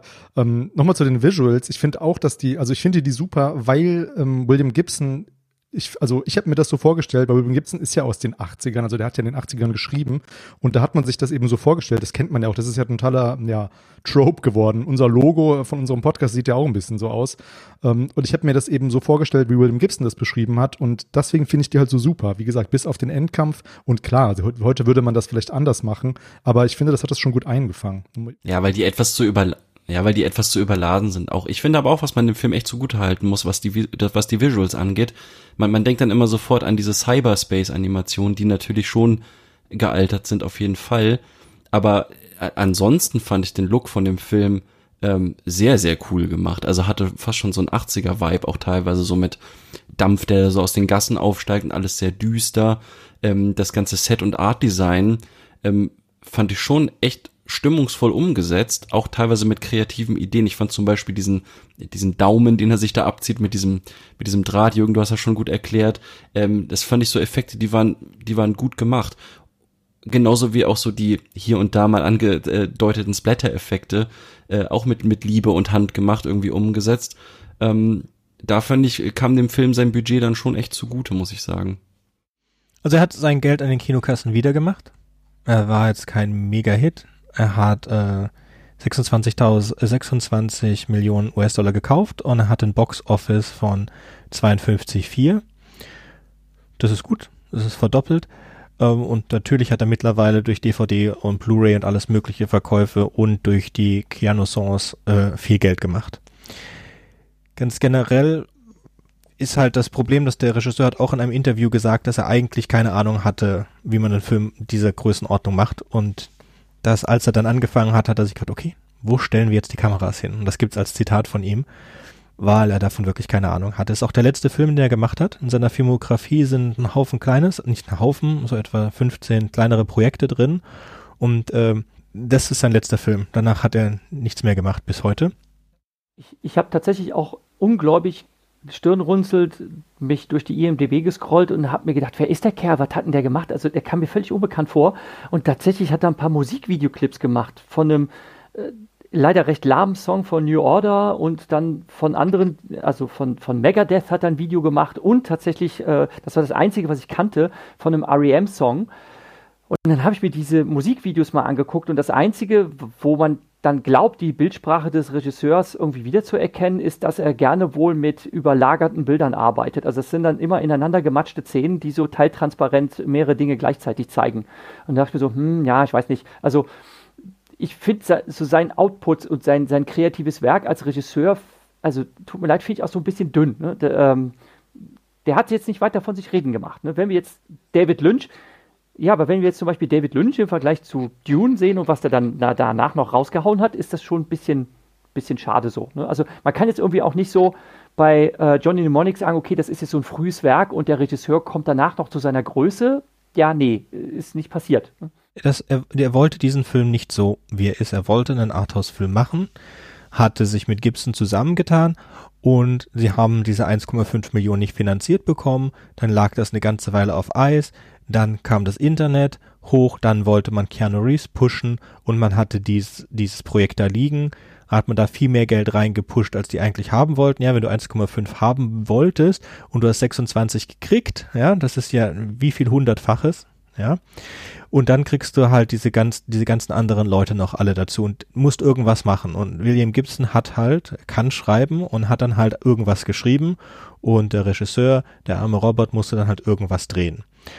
Ich weiß, dass ich habe den Film gesehen und fand ihn meh. Okay, war jetzt äh, war nicht war nicht schlimm oder so, war einfach war okay. Äh, und jetzt halt mit dem der Entwicklung der ganzen Jahre, dann hat das äh, plus nostalgisch Nostalgiebonus plus 80er Jahre Bonus und so ist das ähm, ein, ein guter Film. Deswegen kann ich Christiane, wenn sie ihn vor zwei Jahren zum ersten Mal gesehen hat, vollkommen verstehen. Ja, man muss es halt, ist es wie bei allen Dingen, ist es eine Frage, wann man es gesehen hat. Auch Christiane, wenn sie Evangelion, wenn das das erste war, für mich war es Akira. Das sind halt vier Jahre, fünf Jahre Unterschied. Und wenn man mit Akira angefangen hat und dann sieht man Neon Genesis Evangelion als erstes, dann ist das halt auch was anderes. Und es ist auch von anderen Leuten, die dann noch früher angefangen haben oder noch später. Es gibt dann Leute, die mit Dragon Ball Z angefangen haben. Es ist, das ist halt das Schöne, es ist wunderschön, dass man diese Sachen wiederentdecken kann. Dass wir diesen Film jetzt haben und ihn angucken können und er ist jetzt besser, als er war, als er rausgekommen ist. Obwohl er, ja, obwohl die Effekte gealtert sind. Obwohl alles anders jetzt ist, ist er besser als damals, als er rausgekommen ist. Und ich ich kann jetzt nur hoffen, dass die, die, dass es stimmt und dass nächstes Jahr die ähm, Rotten Tomatoes besser werden. Ich denke, dass die Zuschauer, das Zuschauerrating wird sicherlich besser. Ich weiß nicht, ob man das de, noch verändern kann. Das, die Rotten Tomatoes kann man noch verändern, weil die ja von, wenn du ein äh, verifizierter Kritiker bist, kann deine Kritik dazu äh, immer noch hinzugezählt werden. Es bleibt zu hoffen, ja, weil 12 Prozent hat der Film nicht verdient. Ja, ist kein Meisterwerk, keine 90, 80 Prozent oder sowas, aber auf keinen Fall hat der 12 Prozent verdient. Ich, außerdem, oh, ich meine, Rotten Tomatoes ist natürlich auch nicht der einzige Maßstab, an dem ein Film sich messen lassen sollte. Das sind nämlich wir. wir alle zusammen. genau. Mich, mich würde interessieren, seid ihr der Meinung, dass der Film ein Remake verdient? Dass ihr sagen könntet, okay, der Film ist jetzt naja, von 95, wenn wir jetzt 2025 sagen würden, okay, wir legen den neu auf, wir äh, besetzen den neu, wir haben andere Visuals, wir, wir machen das anders, dann, dann könnte da ja unter Umständen ein anderer satter Film werden. Oder sollte man daran nicht rühren, so wie zum Beispiel das äh, Remake von Total Recall totaler Müll war. Das hätte man der Menschheit ersparen sollen. Nur mit Ryan Gosling in der Hauptrolle, bitte. Also ich denke nicht, dass das eine groß genug IP ist wenn man was machen Nein, eine IP ist Intellectual Property. Ein Mensch kann keine Intellekt. Okay. Ähm, Johnny Mnemonic ist keine, ist keine stark genug IP. Es ist von der Kurzgeschichte her zu klein. Und ich würde dieses, dieses aufgebohrte Script auf jeden Fall wegschmeißen. Das kann man nicht retten. Wenn was, dann Neuromancer. Weil nicht, warum nicht Neuromancer? Neuromancer von der Geschichte her passt. Von den ganzen Sets her, von den Szenen her kann man da was, äh, kann man dann sehr guten Roadmovie draus machen. Das ist es ja. Neuromancer wird ja wird ja auch verfilmt, ähm, glaube ich, von, ich glaube, Tim Miller heißt der Mann. Aber jetzt nochmal zu meinem blöden Ryan Gosling-Witz. Ich habe mich nur daran erinnert gefühlt, ich hätte die Frage nämlich auch noch gestellt am Ende, quasi, ob man den Film neu verfilmen sollte und wer ein besserer Hauptdarsteller wäre oder, oder was heißt besserer? Ich meine, Keanu Reeves ist ja ein super Schauspieler, wie wir jetzt gehört haben. Und ich glaube, Ryan Gosling ist so ein bisschen der Keanu Reeves der heutigen Generation. Kann das sein? Vielleicht irre ich mich da auch. Weil Keanu Reeves ist ja so ein bisschen, ist das so ein Sunnyboy in den 90ern gewesen? Christiane, vielleicht kannst du da weiterhelfen, weil du ja die Filme geguckt hast. Ja, also in den 90ern nicht, aber in den 80ern durchaus, ja. Ja, aber ist Ryan Gosling Sunny Boy, das hätte ich jetzt überhaupt nicht gesagt. Also, aber jeder mag doch Ryan Gosling. Oder? Natürlich, aber in den Filmen, in denen er mitspielt, ist er ja überhaupt kein Sunny Boy, abgesehen von diesem äh, unsäglichen The Notebook. Aber wenn man an Drive denkt oder an Only God Forgives und so, da ist er ja vollkommen anders. Ja, Drive ist quasi ein besserer Cyberpunk-Film als Johnny Mnemonic. Steile These jetzt, aber ich meine, ähm, der finde ich zumindest ein bisschen, wenn ich ihn richtig in Erinnerung habe, amoralischer. Und der Look ist auch irgendwie ganz cool. Aber es ist kein Cyberpunk. Mein besserer Cyberpunk als Johnny Mnemonic vielleicht. ähm, was, was ich auch noch jetzt ähm, zum, zum Thema Wiederentdecken, ich meine, ich glaube, wir mussten alle, wenn wir ihn jetzt in jüngster Zeit gesehen haben, ein bisschen schmunzeln bei, wo spielt die Szene, Christiane? Ähm, ganz am Anfang, in, irgendwo in Asien, in Hongkong, in einer Großstadt, ist das in Hongkong? Äh, in Peking soll das spielen. Es ist aber gedreht in Montreal. In Peking, genau. Ja, mit diesem wütenden Mob und den FFP2-Masken fand ich total, ähm, ja, ich meine, das hätte auch jetzt in den Nachrichten laufen. Ich fand es erstaunlich, dass er völlig unbeirrt durchgeht. Der, also, er ignoriert das einfach, läuft zwischendrin auch über ein Auto und äh, geht dann einfach weiter. Und ich dachte mir, wenn es da jetzt zur Ausschreitung kommt, ist er jetzt. Hallo, er ist John Wick. Stimmt, genau, das habe ich vergessen. Ich habe gerade nachgeguckt, dass Ryan Gosling, ähm, es wird nicht mehr so arg in, in Blockbustern starren, weil der, der bringt kein Boxoffice rein. What? Yep. Aber das ist nicht, ist nicht so wild. Also deswegen wäre er für eine, eine vom finanziellen wäre für eine Reverfilmung nicht tragbar. Der wird nur noch Arthouse-Filme machen, aber das wird natürlich für einen Arthouse-Film sprechen. Wenn du einen Arthouse-Film draus machst aus Johnny Mnemonic, dann könntest du ihn mit Ryan Gosling in der Hauptrolle verfilmen. Das würde funktionieren. Ja, dann lass uns doch mal einfach nach äh, GeldgeberInnen suchen. Vielleicht können wir das ja zu fünft auf die Beine stellen. Ich wäre für Neuromancer, ich würde Neuromancer gern sehen. Also ich würde überhaupt erstmal wieder gern ins Kino gehen. Das wäre mal ganz toll. Ich war da auch schon mal im Kino. Ja, das Kino sind wieder zu, falls sie nicht aufgefallen sind. Und den letzten Film, den wir waren, der war ja nicht so toll. N nämlich? Tenant. Oh, Tenet war, war grauenhaft. Ja, da wollen wir nicht drüber reden, da haben wir eine Sendung zu gemacht, die werden wir jetzt hier verlinken. Hoffentlich hört Wolfgang M. Schmidt nicht zu, der fand ihn nämlich gut. ja, der hat, der hat zwei Folgen darüber gemacht. Zwei, ähm, naja. Hat der den verstanden oder was? Der ist nicht schwierig. Also wenn du den nicht verstanden hast, du kannst es, wir haben eine 20-minütige Folge gemacht, der ist nicht schwierig. Das tut dir, das tut dir 30 Minuten weh, wenn du den angeguckt hast und darüber nachdenkst, dann hast du es und wenn du es hast, ist es ganz einfach. Also es gibt so viel bessere Zeitreisefilme oder Zeitreisegeschichten als das. Stimmt dir auf jeden Fall zu, aber Wolfgang hat ihn verstanden, verstanden. Okay, ich kenne Wolfgang nicht, aber verstanden, verstanden haben wir ihn auch. Okay, das ist vielleicht auch ein Insider, den dürft ihr mal nachher erklären. Was ganz anderes hat überhaupt nichts zu tun. John Wick, im ersten John Wick, als er dem Bodyguard fragt, ob der Bodyguard abgenommen hat, dann antwortet der Bodyguard eine, eine Zahl, die er abgenommen hätte. Wusstet ihr, was das bedeutet, diese Szene? Kann ich mich gerade nicht mehr dran erinnern, äh, welche Szene du meinst. Das ist Francis, glaube ich. Das ist, äh, er kommt dann zu diesem äh, im, im Show-off von von John Wick. Eins kommt er an das Hotel um den, den Menschen zu killen, der seinen Hund getötet hat und sein Auto weggenommen. Und dann äh, steht er halt hinter dem, dem Bodyguard und der Bodyguard sagt, hallo Herr Wick, äh, hallo Herr Wick, hallo Francis, haben Sie abgenommen? Ja, so und so viel Pounds. Und dann sagt er, das ist gut für Sie, nehmen Sie sich den Abend frei und dann danke Herr Wick und dann geht er. Mhm. Das ist nicht wirklich, was er abgenommen hat, sondern das sind die Anzahl der Wachen im Haus. Und das habe ich rausgefunden, als ich für diesen Podcast recherchiert habe. Ich weiß auch nicht. Aber sehr schöne Szene. Ja, also äh, alle da draußen, die uns jetzt zuhören, äh, lest die Kurzgeschichte und schaut diesen Film und gebt ihm bitte einfach gute Bewertungen, egal ob ihr ihn gut findet oder nicht, damit wir nächstes Jahr ein Revival erleben. Und ähm, ja, also wie gesagt, die Kurzgeschichte, die hat mich echt nochmal umgehauen, weil es auch die ja, nicht, also die erste Geschichte, die ich gelesen habe von William Gibson auf Englisch, war tatsächlich Fragments of a Hologram Rose, die ich auch liebe. Aber ähm, ich meine, wie gesagt, die ist ja sehr kurz, sieben Seiten nur. Ähm, und dagegen ist Johnny Mnemonic eben, hat mich wirklich umgehauen. Ich musste, wie gesagt, innerlich lachen und ähm, ja, die Welt, äh, das Worldbuilding ist super gut. Also Night City oder die wird im, im Buch, glaube ich, erstmal an, äh, Stadt. Die kommt im Film auch nur kurz vor am Rande. Ich meine, die, die ist natürlich eigentlich ganz anders äh, im, im Buch beschrieben. Und ja, ich will das Buch und Film auch gar nicht so vergleichen, was du meintest, Alex. Ähm, klar ist es irgendwie logisch, dass es eine andere Interpretation von dieser Figur Johnny Mnemonic ist.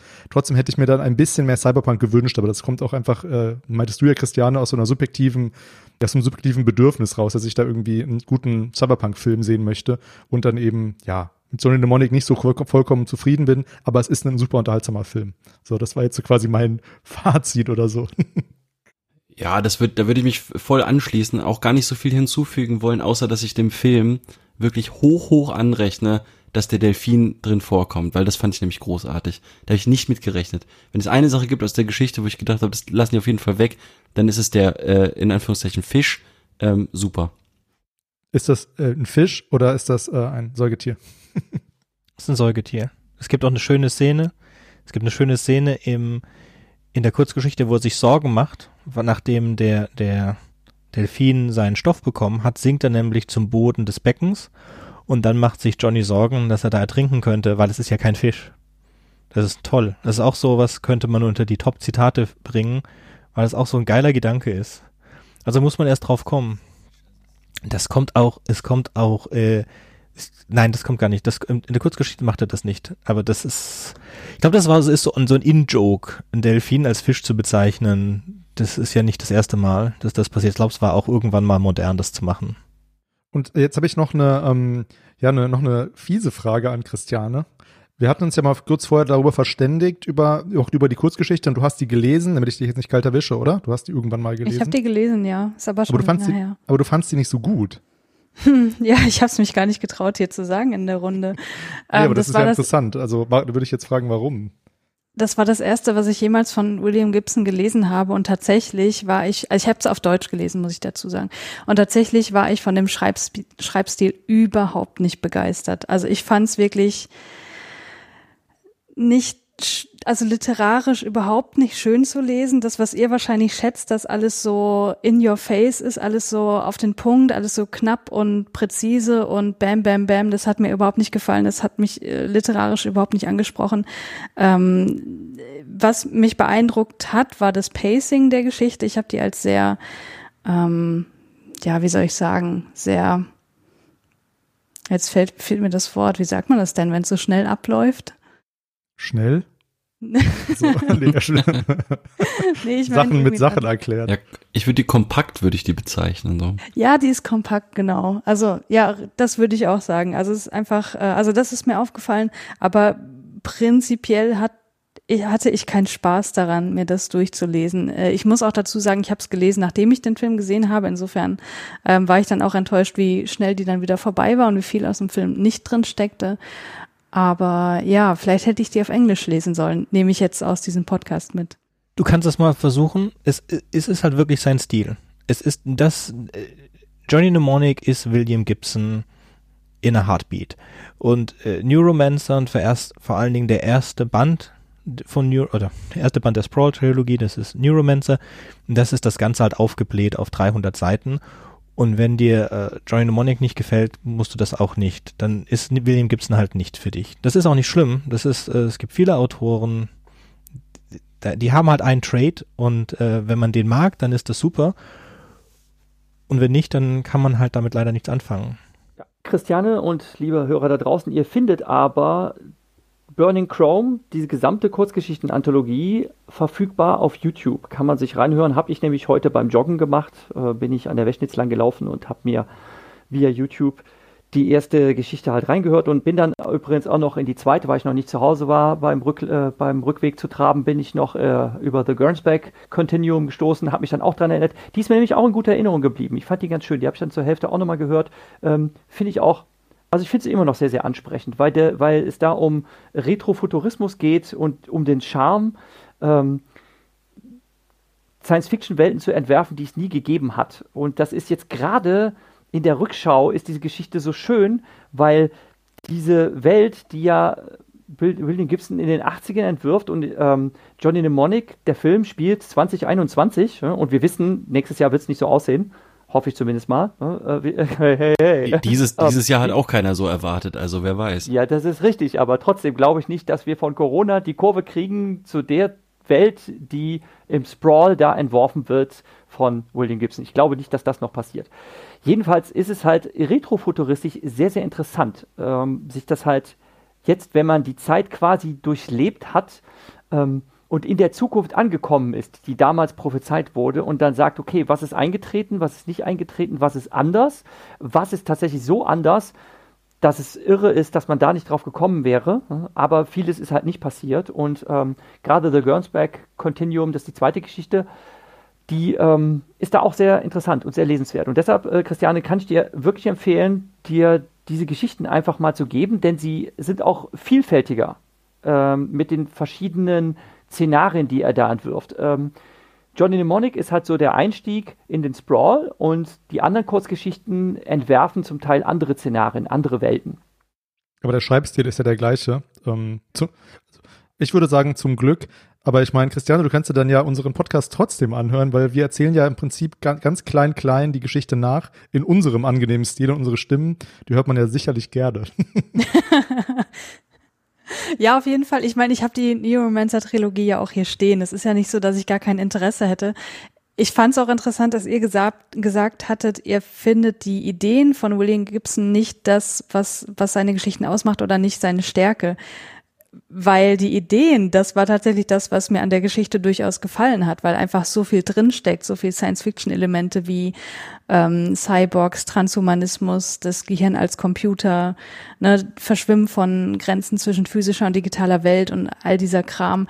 Ähm, und das mit den Hundemasken, was ich schon komplett vergessen hatte, wo ich jetzt gerade nochmal dran denken muss und dachte, ja stimmt, da war was. Also das finde ich unglaublich kreativ und das ist eine Leistung, das in so wenigen äh, Seiten dann tatsächlich alles unterzubringen. Und deswegen war ich gerade ein bisschen verwundert, dass ihr gesagt hattet, äh, die Ideen sind jetzt nicht un unbedingt das, weswegen ihr das lest oder weswegen ihr das schätzt.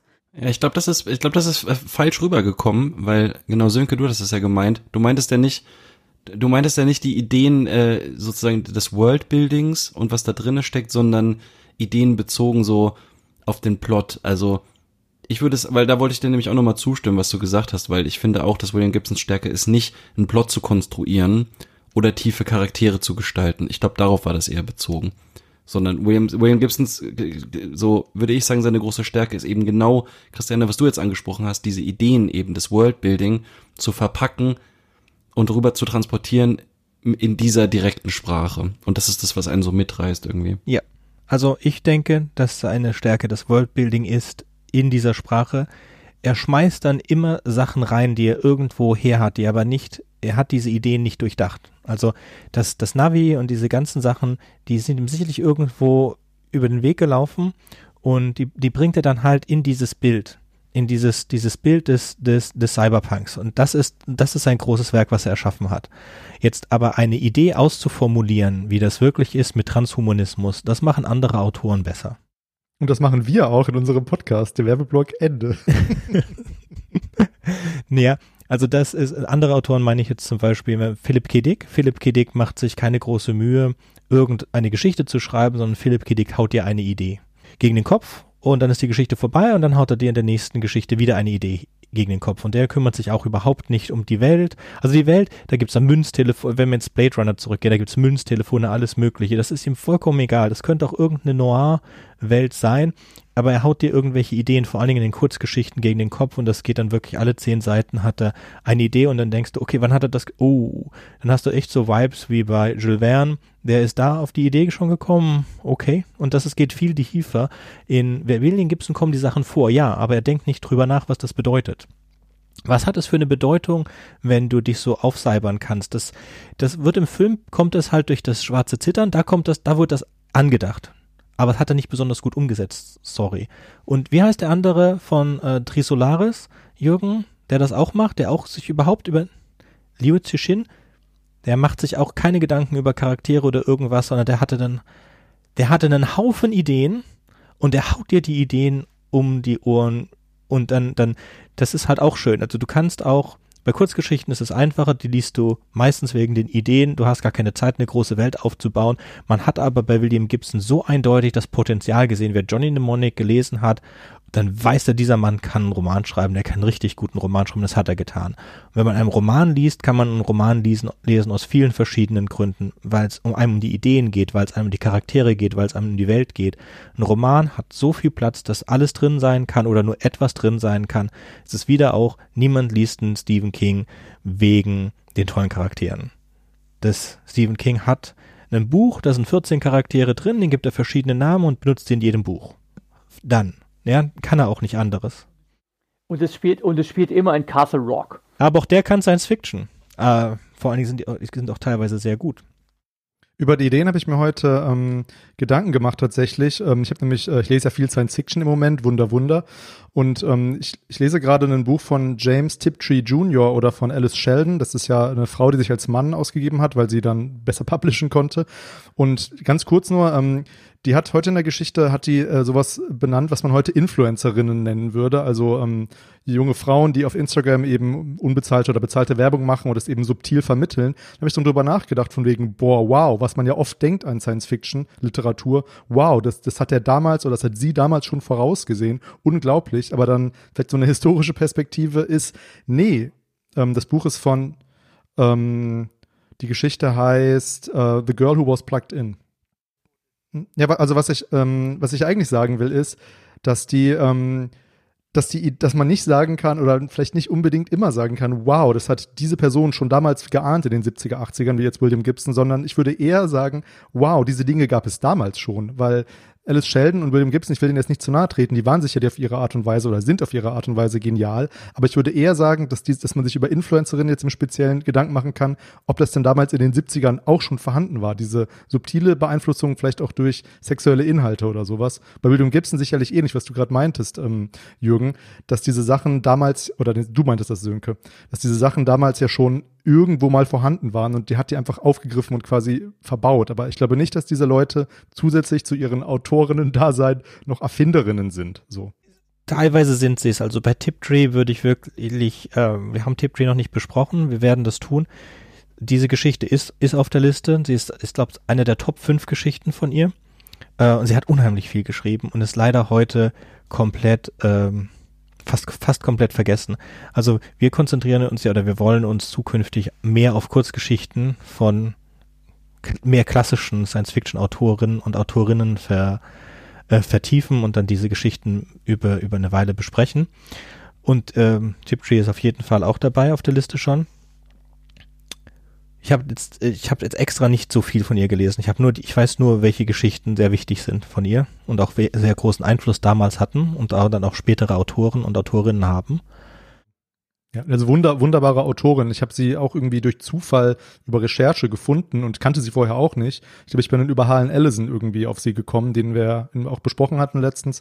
Und ähm, ja, ich muss jetzt schon sagen, ähm, dass ich, dass ich dass ich da quasi noch mehr umgehauen bin als bei als von William Gibsons Schreibstil und Inhalten vor allem. Also das ist ihre super große Stärke. Das heißt nochmal, ich will eine Lanze brechen für diese Autorin. Unglaublich gut. Ähm, ja. Das ist auch eine Autorin, die nur Kurzgeschichten geschrieben hat. Das ist auch so. Es gibt viele Autoren, also in Amerika war es immer so. Früher, du konntest anfangen mit Kurzgeschichten und bekamst dann einen Vertrag für Romane. Das ist jetzt leider nicht mehr wirklich so und in Deutschland war es noch nie so. Wenn du in Deutschland Kurzgeschichten geschrieben hast und Kurzgeschichten sind mein Lieblingsmedium, dann hast du keine großen Chancen. In Deutschland werden fast ausschließlich Romane veröffentlicht und wenn du berühmt bist, kannst du auch Kurzgeschichten veröffentlichen, aber ansonsten gibt dir eigentlich kein großer Verlag die Möglichkeit dazu. In Amerika war das anders. Die haben diese Kultur der Pulp Magazine, die auch leider mittlerweile gestorben sind, auch die großen. Wenn wir jetzt nachgucken, diese Magazine, in denen Johnny Mnemonic rausgekommen sind oder einige der anderen großen ähm, Geschichten, die sind am Sterben. Selbst die, die Magazine, die äh, Ted Chiang rausgebracht haben, gibt teilweise nicht mehr das ist sehr schade. Und auch sehr schade ist, dass wir diese äh, ganzen großen Autoren und Autorinnen und mir ihren Geschichten fast vergessen, beziehungsweise dass sowas wie Harlan Ellison ähm, kaum bekannt ist in Deutschland. Im Vergleich zu, zu anderen Autoren, die mit Romanen halt viel einfacher, äh, viel einfacher den, den, den See überqueren konnten. Und wir werden die auch alle besprechen. Wir werden auch, äh, ich freue mich auf eure Besprechung von Harlan Ellison und wir werden Harlan Ellison aber auch in ein, zwei Jahren besprechen. Ich habe ich hab nur kurz überlegt, ob ich, dem, äh, äh, ob ich dem jetzt beipflichten soll, weil es mich nämlich daran erinnert, wie es ja mir tatsächlich ergangen ist. Habe ja schon gesagt, ich habe äh, William Gibson erst die Neuromancer-Trilogie gelesen und dann habe ich seine Kurzgeschichten entdeckt, weil er mir quasi schon bekannt war. Und bei Liu Zixin, sein Name ist vorhin auch schon gefallen, ist mir genauso ergangen. Ich habe die Trisolaris-Reihe gelesen und danach kam einfach auch, um noch mehr Geld damit zu machen, mit diesem Autor, der international bekannt wurde, seine Kurzgeschichtensammlung raus. Und da waren tatsächlich einige sehr schöne, lesenswerte Geschichten dabei, die auch Gesprächsstoff hergeben würden. Und ich muss ehrlich sein, also mit dem dritten Teil der, seiner Reihe, äh, da verscherzt er sich so dermaßen, da hat man so dermaßen die Laune verdorben von ihm, da ärgert man sich darüber, das gelesen zu haben. Und ähm, hätte ich die Kurzgeschichten vorher schon gelesen, dann ähm, hätte ich mir vielleicht den Roman gespart. Und ähm, es ist aber wirklich so, du kannst, in Deutschland ist es wirklich sehr traurig, du kannst erst Kurzgeschichten erfolgreich veröffentlichen, wenn du mit Romanen schon durchgestartet bist. Und das ist mir als Leser, ist mir als Leser schon zweimal so ergangen. Also in dem Fall ist es jetzt andersrum. Es wurde erst, die, die, der Roman war bekannt in, in China, hat angefangen mit Kurzgeschichten, wie das außerhalb von Deutschland eigentlich üblich ist. Und dann wurde halt äh, die Rechte in die USA verkauft, dann wurde es daraus, er hat einen Hugo bekommen, dann wurde es halt weltweit gepusht. Ich würde jetzt mal sagen, also wir haben jetzt einen Haufen Themen angeschnitten. Wenn es irgendeinem der Zuhörer oder Zuhörerinnen gefällt, darüber zu reden, dann schreibt uns doch, dann können wir eine Sendung dazu aufnehmen. Ansonsten kommen die Sendungen, wenn sie geplant sind, in ein paar Jahren. Ja, aber so hält man auch seine Hörerschaft weiter treu. Die müssen sich einfach ein paar Jahre gedulden, dann hören die das auch. Zu Kurzgeschichten noch eine Sache, da hast, hast du ja auch was zu gesagt in unserer letzten Folge, Alex, dass es erstmal jetzt gerade in Bezug auf diese ähm, New Wave of Science Fiction, Cyberpunk und Helen Ellison und auch ähm, äh, Tiptree, dass es da durchaus an der Übersetzung hapern kann, weil das ist ja so eine sehr, sage ich mal, amerikanische Sprache, sehr umgangssprachlich, sehr an die amerikanische Kultur gebunden, könnte ein Grund sein. Und noch ein ja, Zitat, was dazu passt. Reich Ranitzky, ähm, der Literaturkritiker, meinte mal, den Leuten fehlt hierzulande die Zeit für Kurzgeschichten. Finde ich sehr bezeichnend, weil man lässt sich ja ähm, einfach von, von vielen bösartig gesagt, beliebigen Romanen berieseln, weil Kurzgeschichten sind ja oft einfach fordernder als Romane, weil die, ähm, haben wir jetzt heute schon öfter angesprochen, weil die einen ja in so eine Welt entführen und die quasi viel weniger Zeit für Worldbuilding haben und deswegen oft total schwierig ähm, sind, da erstmal einzusteigen. Die lassen sich halt keine, die, die, geben halt einem keinen Raum zum Atmen und das machen vielleicht ähm, ja Trivialromane irgendwie anders und ähm, das ist jetzt noch so mein Senf dazu. Ist vollkommen korrekt. Wenn ihr Lust habt auf Science-Fiction-Kurzgeschichten, können wir empfehlen, es gibt mehrere Podcasts, die das machen. Das wäre Let's Listen. Ähm, wäre einer, die CT, hat die CT Stories. Ich glaube, die sind leider mittlerweile eingestellt, sind aber trotzdem so etwa 20 Geschichten. Und natürlich podyssee.de von uns. Da müsste es mittlerweile auch 30 Kurzgeschichten geben. Was mir an Kurzgeschichten so gefällt, ist, dass wenn die eine nicht gefällt, dann hast du immer wieder gleich die nächste. Genau, sich durch einen schlechten Roman durchzuquälen, ist wirklich schlimm.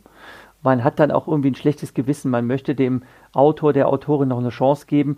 Und wenn man sich dann durch 200 Seiten gequält hat und dann irgendwie abbricht und sagt, so die letzten 100 Seiten tue ich mir jetzt nicht mehr an, ne, dann ist es trotzdem irgendwie schade drum, weil man sich sagt, hm, ich hätte jetzt in der Zeit fünf, sechs richtig gute Novelettes oder Kurzgeschichten gelesen. Das, das geht mir bei Die drei Sonnen so, den finde ich furchtbar, den Roman. Lese ich immer noch. Der, der erste ist gut, der zweite hat mir noch gefallen, aber den dritten soll man sich wirklich schenken. Das ist dann echt Mist. Der dritte ist wirklich schlimm. Besprechen wir aber in ein paar Jahren. Hey, und ihr könnt gerne mitmachen dann. Wir laden euch gerne dazu ein. Das dauert aber.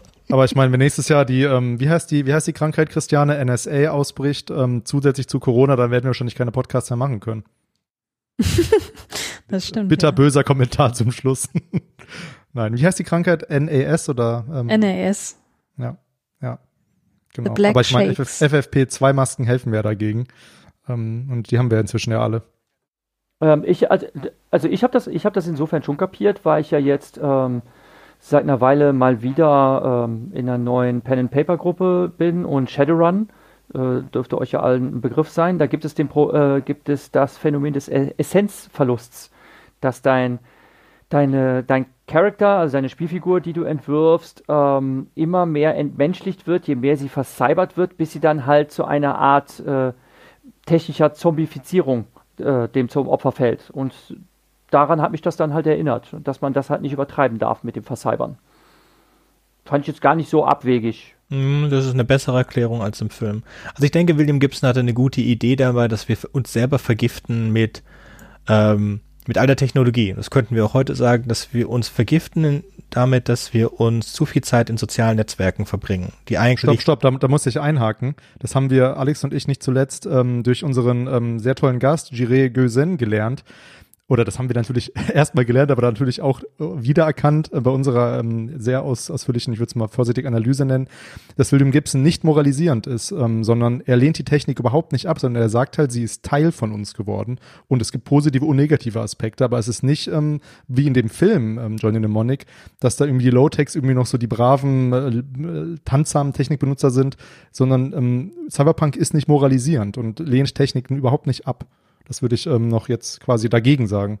Das, das, das stimmt bis dahin. Man darf aber nicht vergessen, er hat dieses Drehbuch geschrieben.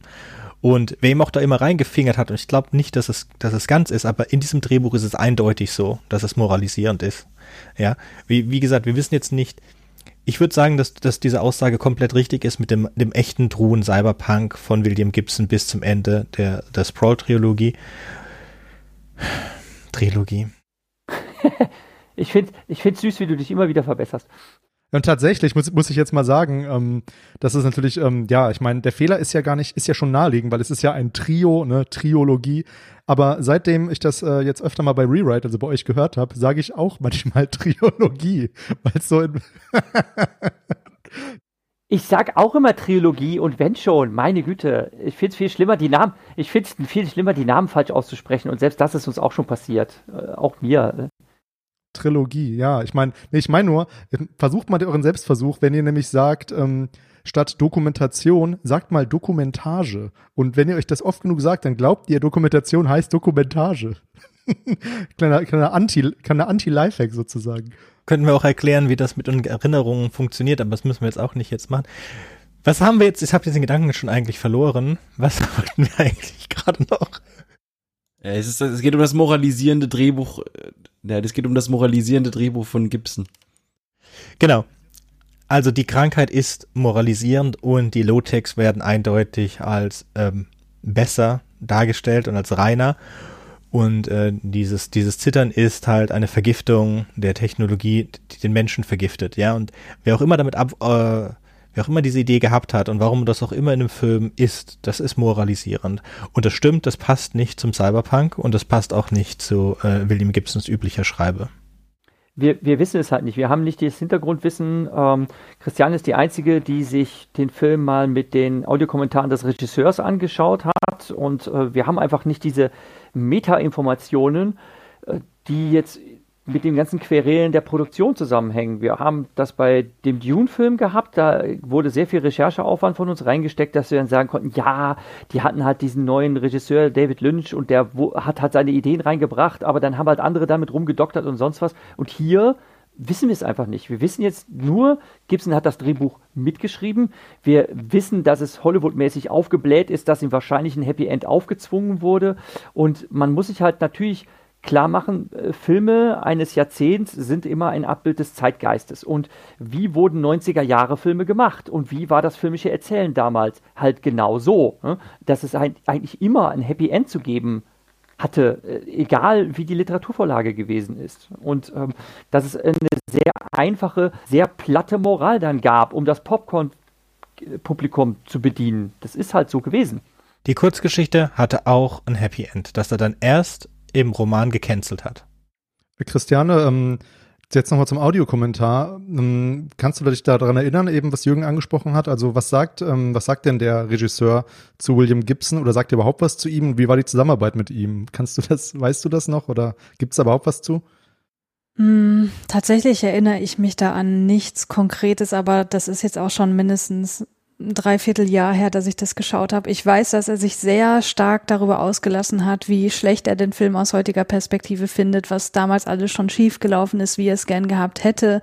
Er ja, greift allerdings auch einzelne Szenen hervor, die er besonders gelungen findet, aber ich kann mich nicht erinnern, dass er jetzt beispielsweise auf diese ganze NAS-Sache da nochmal gesondert eingegangen ist, inhaltlich, das weiß ich nicht. Ich finde es auf jeden Fall spannend, ähm, dass da ein Arthouse-Film zugeplant war, was immer auch Arthouse jetzt ist, wie man das genau definieren kann, aber der Film, also das finde ich schon eine spannende Geschichte eigentlich um diesen Film herum. Also ich kann schon deine Faszination verstehen für diesen Film und ähm, ja, mal gucken, ob ich mir vielleicht auch mal, was hast du denn für eine Fassung? Eine Blu-ray-Fassung oder? Ich habe eine Blu-ray-Fassung, ja. Eine, äh, ich glaube, Limited Edition, die es auch nicht mehr so richtig gibt, in einem ganz tollen Steelbook. Kann ich nur empfehlen. Hm, das klingt super, ja. Hm, schade, dass es die nicht mehr gibt, weil, naja, ist ja auf jeden Fall, äh, ja, also äh, desto mehr ich drüber rede oder nachdenke, desto mehr Zauber entwickelt der Film irgendwie auch. Mhm. Also hat eine fantastische Szene und das ist diese, diese Gearing-Up-Szene in, wo sie in diesen, diesen Shop einbrechen und er dann ins Internet geht. Und wo er, dann sagt, hol mir das, hol mir das, hol mir das und dann legen sie das alles so hin und dann, dann zieht er das alles an. Das ist die, die, es ist eigentlich eine vom, vom Trope her ist das eine, eine Gearing-Up-Szene, aber sind ja keine Waffen, sondern sind halt Cyber-Sachen. Und es ist auch so lustig, wenn diesen kleinen Monitor dann anguckt und diese, dieses Helm und so, aber es ist, also das ist die, das ist die, eine wirklich, eine wirklich tolle Szene. Und diese Szene überlebt auch. Also ich glaube, das ist auch die Szene, die wirklich die Leute da ähm, inspiriert hat, an Matrix zu machen und so weiter. Also das ist die, die neben dem berühmten Zitat ist das die geilste Szene in dem Film. Meine Lieblingsszene ist direkt am Anfang. Ähm, und ich bin jetzt nicht so dialogfest, aber auf jeden Fall ähm, ist ja, wacht er mit einer, ich Fragezeichen, Prostituierten ähm, im Hotelzimmer auf, eben genau das, was er sich ja auch am Ende wünscht. Und ähm, dann sagt sie, äh, ach, das ist, das ist echt schlecht gespielt. Man merkt schon den Ton des Films, diesen 90er-Ton merkt man schon am Anfang.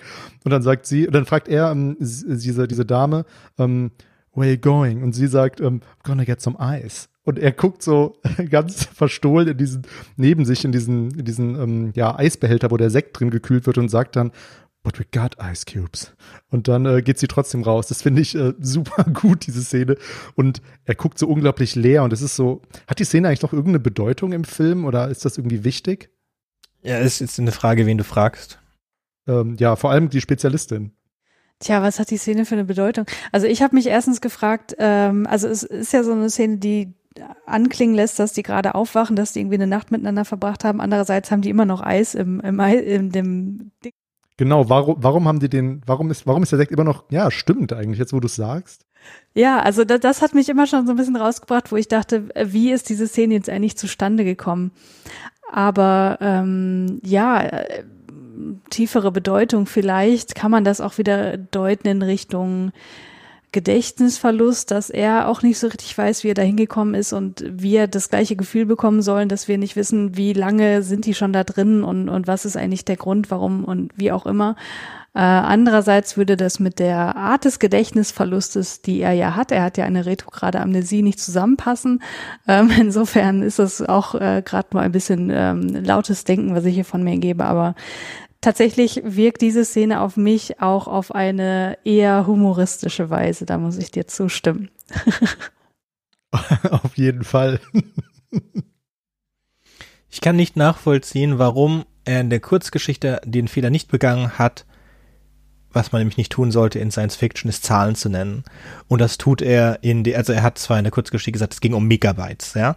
Und die jetzt ähm, sind es plötzlich 80 Gigabyte, die er Speicherkapazität hat und dann verdoppelt er das mit dem Verdoppler, was ich auch eine geile Szene finde, wie er sich da einstöpselt und hat diesen Verdoppler und das lädt er hoch. Und ich wusste zu diesem Zeitpunkt, ich wollte einen Verdoppler haben und Fun Fact, es gab einen Verdoppler damals. Und das haben wir gemacht, das hieß Disk Space mit MS-DOS 6 irgendwas. Und das ist ein Komprimierungsverfahren. Und das hat genau so unsere Festplatte piep, piep, piep, piep, piep, wie das sein Gehirn gemacht hat. Auch die, auch die Festplatte im Kopf, oder was? Wie das sei, die Festplatte im Kopf und die Festplatte bei euch jetzt oder, oder bei Johnny? Beides hat jetzt beide. Die, die MS-DOS-Festplatte mit Disk Space, wenn die so behandelt wurde, wurde die verdoppelt, aber die hat an sich genauso verhalten wie Johnny Mnemonics Kopf. Ach, ich dachte, ihr hättet auch sowas im Kopf vielleicht. Ähm. Nee, nee, wir haben Speicherchips, auf die ein Terabyte passen und die unter den Fingernagel zu klemmen sind, echt. Also, so ein Problem habe ich nicht. Ja.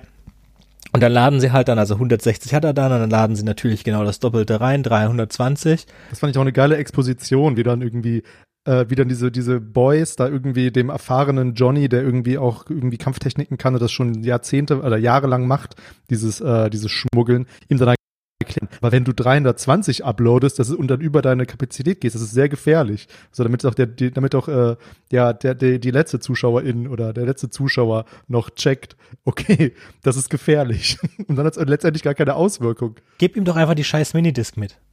Ja? Da ist das, das Zeug passt auf eine Minidisc. Ist super. Da passen 320 Gigabyte drauf. Super. Gib ihm die scheiß Minidisc mit. ja, anstatt, anstatt das in deinen Kopf hochzuladen. Das ist jetzt nicht unbedingt. Und dann die Verschlüsselung äh, in, wie gesagt, besser in der Kurzgeschichte ist es eine Phrase, eine Passphrase. Das kann alles sein, ja. In dem Fall, in der Kurzgeschichte ist es lustig, weil es eine ganz einfache Passphrase ist. Und dann benutzen sie diese, diese, diese drei Bilder aus dem Fernsehen und ähm, dann faxen sie das. Ja, also einmal, dass sie es faxen, ist blöd, aber viel schlimmer ist doch eigentlich, wenn du weißt, wo du bist und wie viel Sender das Hotel hat, dann kann es ja nicht so schwer sein, herauszufinden, was da gelaufen ist und die Sachen durchlaufen zu lassen. Also eine Brute Force Attacke auf die Verschlüsselung ist wirklich nicht schwierig. Ich sehe schon, du bist ein very technical boy. Das habe ich mir auch gedacht. Nee, aber das, das, das, das habe ich mir wirklich auch gedacht, das ist, das ist nicht äh, durchdacht. Ne? Also einfach von der Sicherheit her. Ne? Ich dachte mir auch, wenn sie ein Bild haben und sie wissen, er war dann und dann da und der im Hotelzimmer, kannst du einfach die Fernsehprogramme kannst du gucken, okay, was lief denn da zu der Zeit? Ne? Aus welcher Serie stammt dieses Bild? Dann hast du sogar, hast sogar den Timestamp. Du hast genau die Sekunde, was das ist, ähm, wann dieses Bild zu sehen war im Fernsehen und dann weißt du, zack, zack, zack, von den ganzen Dutzend Sendern, die zu der Zeit liefen, zeitversetzt mit einer Sekunde und so weiter, weil sie ja umgeschaltet haben müssen, hast du die anderen Bilder. Das geht ratzfatz. Ich verstehe es halt nicht, weil es einfach in der Kurzgeschichte so viel besser ist. Es ist so viel besser, warum musste man es dann verschlimmbessern? Ich finde es schön, dass eine Art Wintermute-KI in den Film eingebaut hat, weil es gab ja, gibt ja noch keinen Neuromancer-Film. Das heißt, wir haben das gar nicht. Und das ist auch eine der ersten filmischen Umsetzungen von sowas. Äh, diese, diese, dieser guten Geist-KI. Es kommt noch in anderen Filmen vor, es ist, ein, es ist ein bekannter Trope mittlerweile, aber so viel ich weiß, es ist eine der ersten Umsetzungen und dafür ist es nett. Also es ist ziemlich schön, dass es da war. Es ist auch das Einzige, was ich mir original habe bemerken können von dem Film, als ich es das erste Mal gesehen habe. Und muss, es sind ja 20 Jahre dazwischen vergangen, bis ich ihn dann zum zweiten Mal gesehen habe. Der Anime von Ghost in the Shell ist aus dem gleichen Jahr. Denn in Ghost in the Shell kommt das ja eigentlich auch vor, der, der Geist in der Maschine. Aber der ist auch von 95, habe ich gerade festgestellt. Ich dachte, ich dachte echt, der wäre 92 gewesen. Äh, ich hätte jetzt echt ich finde wunderschön. Es ist wunderschön, diese Überleitung, denn wir wollen ja alle wieder einladen, wenn wir mal über Ghost in the Shell reden. Danke, Jürgen.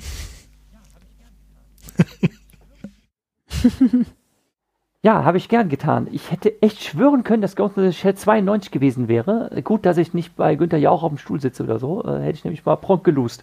Dazu, dazu verlinken wir auch die schöne Folge vom Sprawl Radio zusammen mit anderen schönen Folgen, die man sich zu großen Tischall als Vorbereitung anhören kann. Und dann hoffen wir auf eine sehr schöne, sehr große, sehr illustre Runde, wenn wir Ghost in the Shell besprechen. Aber hallo. Aber hallo. Ja, da freuen wir uns auch drauf. Äh, Ghost in the Shell ist ja äh, ein wunderbares Universum. Aber um, um, zu dem Film zurückzukommen, ähm, wir haben ja vorhin darüber gesprochen, was ist unser Lieblingszitat aus der Kurzgeschichte. Und ähm, ich habe jetzt die ganze Zeit überlegt, was wäre meine Lieblingsszene aus dem Film. Also wo er da mit, der, mit den Cyberhandschuhen und der Cyberbrille dann im Internet surft, das ist eine coole Szene. Das, die hat mich damals auch als eine der wenigen Szenen sehr beeindruckt. Aber jetzt, wo ich den Film nochmal gesehen habe, muss ich sagen, ganz ehrlich, hat mir die Szene, wo wir Henry Rollins am ersten, äh, als erstes sehen, wieder sehr gefallen, weil ich einfach seine Präsenz so toll finde. Und Spider heißt er, der kommt in der Geschichte überhaupt nicht vor. Und in kritischen Besprechungen wird auch gesagt, äh, seine Figur ist völlig überflüssig. Denn er versucht zuerst, äh, Johnnys Gehirn zu knacken, kriegt es nicht hin und dann äh, schleppt er ihn halt zu den Delfinen. Und da er es ja erst nicht hinkriegt und der Delfin das dann macht, ähm, hätte man Spider eigentlich ersatzlos streichen können. Und ich habe mich gefragt, warum ist er überhaupt drin im Film? Er hat einen anderen, er hat einen anderen Zweck im Film. Denn mit dem Delfin unterhält er sich ja nicht. Ne? Aber Henry Rollins hat einfach einen wunderbaren Brut, äh, Wutausbruch und er sagt, weil wir uns einfach verseuchen mit dem ganzen technischen Dreck, der uns ständig umgibt und so weiter. Und er ist einfach genau der richtige Mensch für diese Delivery von Botschaft und deshalb passt er so gut in den Film rein und deshalb gefällt mir die Szene auch so gut mit ihm. Weil er einfach so richtig schön böse ausflippt, obwohl es ja sein täglich Brot ist, sich auch damit rumzuschlagen. Johnny Mnemonic ist auch berühmt dafür, dass er der einer der wenigen Filme ist mit einem Triple Bad Guy Kill am Ende. Also äh, James Bond Filme sind ja bekannt, die haben Doppel Bad Guy Kill, aber das ist auch sehr ungewöhnlich und das ist halt ein Triple. Ja. Also bei James Bond stirbt ja der Hauptbösewicht und dann hast du den Abspann, in dem der, der Nebenbösewicht dann stirbt. Und das macht man so, Ja, also das, das, das ist verzögert ja. Normalerweise ist das eine Technik, um das Ende herauszuzögern, wo du dann auch denkst, warum ist der blöde Film jetzt noch nicht vorbei? Was ist noch der Twist, der jetzt noch kommt? Weil wir haben noch immer nicht den, den wirklichen Bösewicht getötet bekommen. Ja, das kann man sehr leicht versauen. Aber in Johnny Mnemonic baust du ein, hast du einfach drei Bösewichte, die aufgebaut werden und dann ganz schnell hintereinander abgemurkst werden innerhalb von drei Minuten. Ich fand ja bei dem Triple Kill am witzigsten diese Ironie zum Schluss, dass der, dass der Mönch, wo wir ja erfahren, dass der so ein äh, ist, also vielleicht sogar ein metallisches Endoskelett hat und der, der verkokelt ja dann und liegt dann halt ähm, da am Boden, wo man nicht so ganz sicher ist, ist das jetzt tatsächlich metallisches Gerippe mit verkohltem Fleisch überzogen.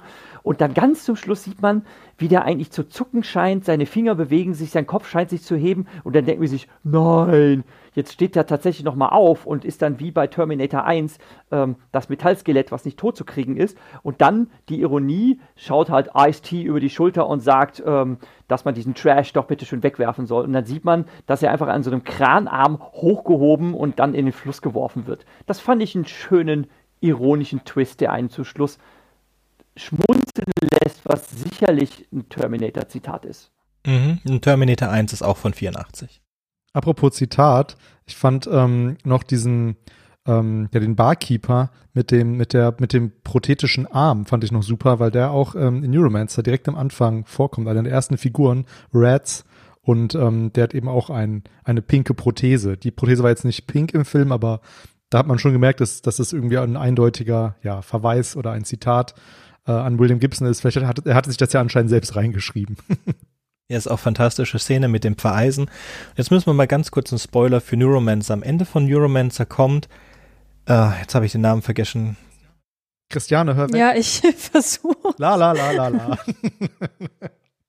Am Ende von Neuromancer kommt Case zurück zu dieser Bar mit dem Bartender und dann der Bartender äh, fragt den Bartender, ob er sich an ihn erinnert und der Bartender sagt, nein, er erinnert sich an niemand und niemand kommt hier wieder zurück.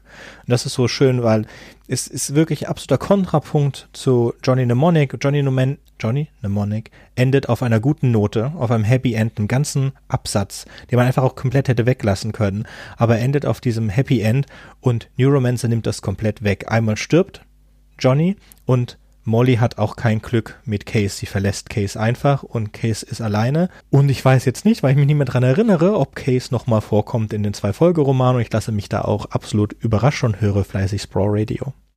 Finde ich ein gutes Schlusswort. nein, das war jetzt Spaß. Nein, ist okay. nein, nein, wegen Sprawl Radio zuletzt, zuletzt ist ja, ähm, ich meine, das Schlusswort liegt natürlich, liegt natürlich äh, bei euch. Also ich will noch sagen, ich will noch sagen, wenn man diesen Film doch noch nicht kennt, aus irgendeinem Grund, den ich mir nicht erklären kann, sollte man den natürlich gucken, aber man sollte nicht jetzt irgendwie aufgrund unserer Worte mit dem Anspruch rangehen, dass es irgendwie Matrix nur ein paar Jahre früher ist von der ganzen Produktionsqualität her und auch von der Geschichte her und von dem philosophischen Impact und so weiter. Aber ich glaube, man kann sehr, sehr viel Spaß mit diesem Film haben, wenn man sich drauf einlässt. Und ähm, Lieblingsszenen, um da nochmal ganz kurz was zu sagen, ihr habt tatsächlich alle meine Lieblingsszenen schon genannt. Ich wollte auch nochmal auf die, ähm, auf die Todesszene von dem Street Feature eingehen.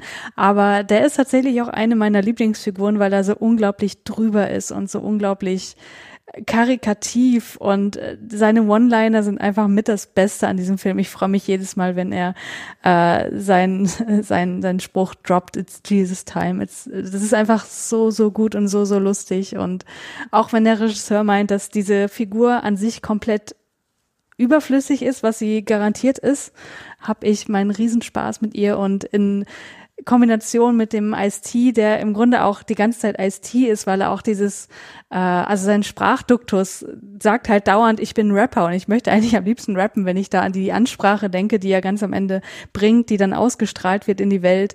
Ähm, das ist einfach so gut, weil man sieht, okay, das ist Ice-T und ähm, das das ist auch okay so. Das passt so zu J-Bone, wo ja schon die Ähnlichkeit zum Namen auch einfach gegeben ist. Äh, ja. Eine absolute Empfehlung ich denke, von allen von uns für die Kurzgeschichte, die, die Romane und den Film. Ja, ähm, ich habe noch eine Sache, die ich sagen will, über die haben wir jetzt komischerweise noch gar nicht gesprochen, was mir auch eigentlich gesagt gar nicht klar war, weil das Wort benutze ich nicht so oft. Mnemonic ist ja ein, tatsächlich ein, ein richtiges Wort, kein Fantasiewort, trotz, obwohl es so komisch aussieht. Und es heißt, ähm, ja, man kann es übersetzen mit Merkhilfe, Gedächtnisstütze oder Eselsbrücke, was natürlich total Sinn macht. Ähm, das wäre jetzt mein Schlusswort. Aber ja, es hat mir Spaß gemacht, mit euch zu podcasten und es hat erstaunlich gut geklappt, obwohl wir so viele waren. Sehr schön, machen wir hoffentlich irgendwann nochmal. Wir haben ja sehr viel vor, alle von uns. Und wir machen ja auch alle sehr viele Podcasts und es wird sich sicherlich ein Thema ergeben, Ghost in the Shell zum Beispiel, wo man nochmal zusammen drüber reden kann. Hat uns auch viel Spaß gemacht. Und dann würde ich sagen, auf Wiederhören. Ciao. Tschüss. Tschüss. Wir stecken aus. Ciao. Rewrite Podcast and Podyssey are productions by Sönke Scharnhorst, proud member of Audio Cortex.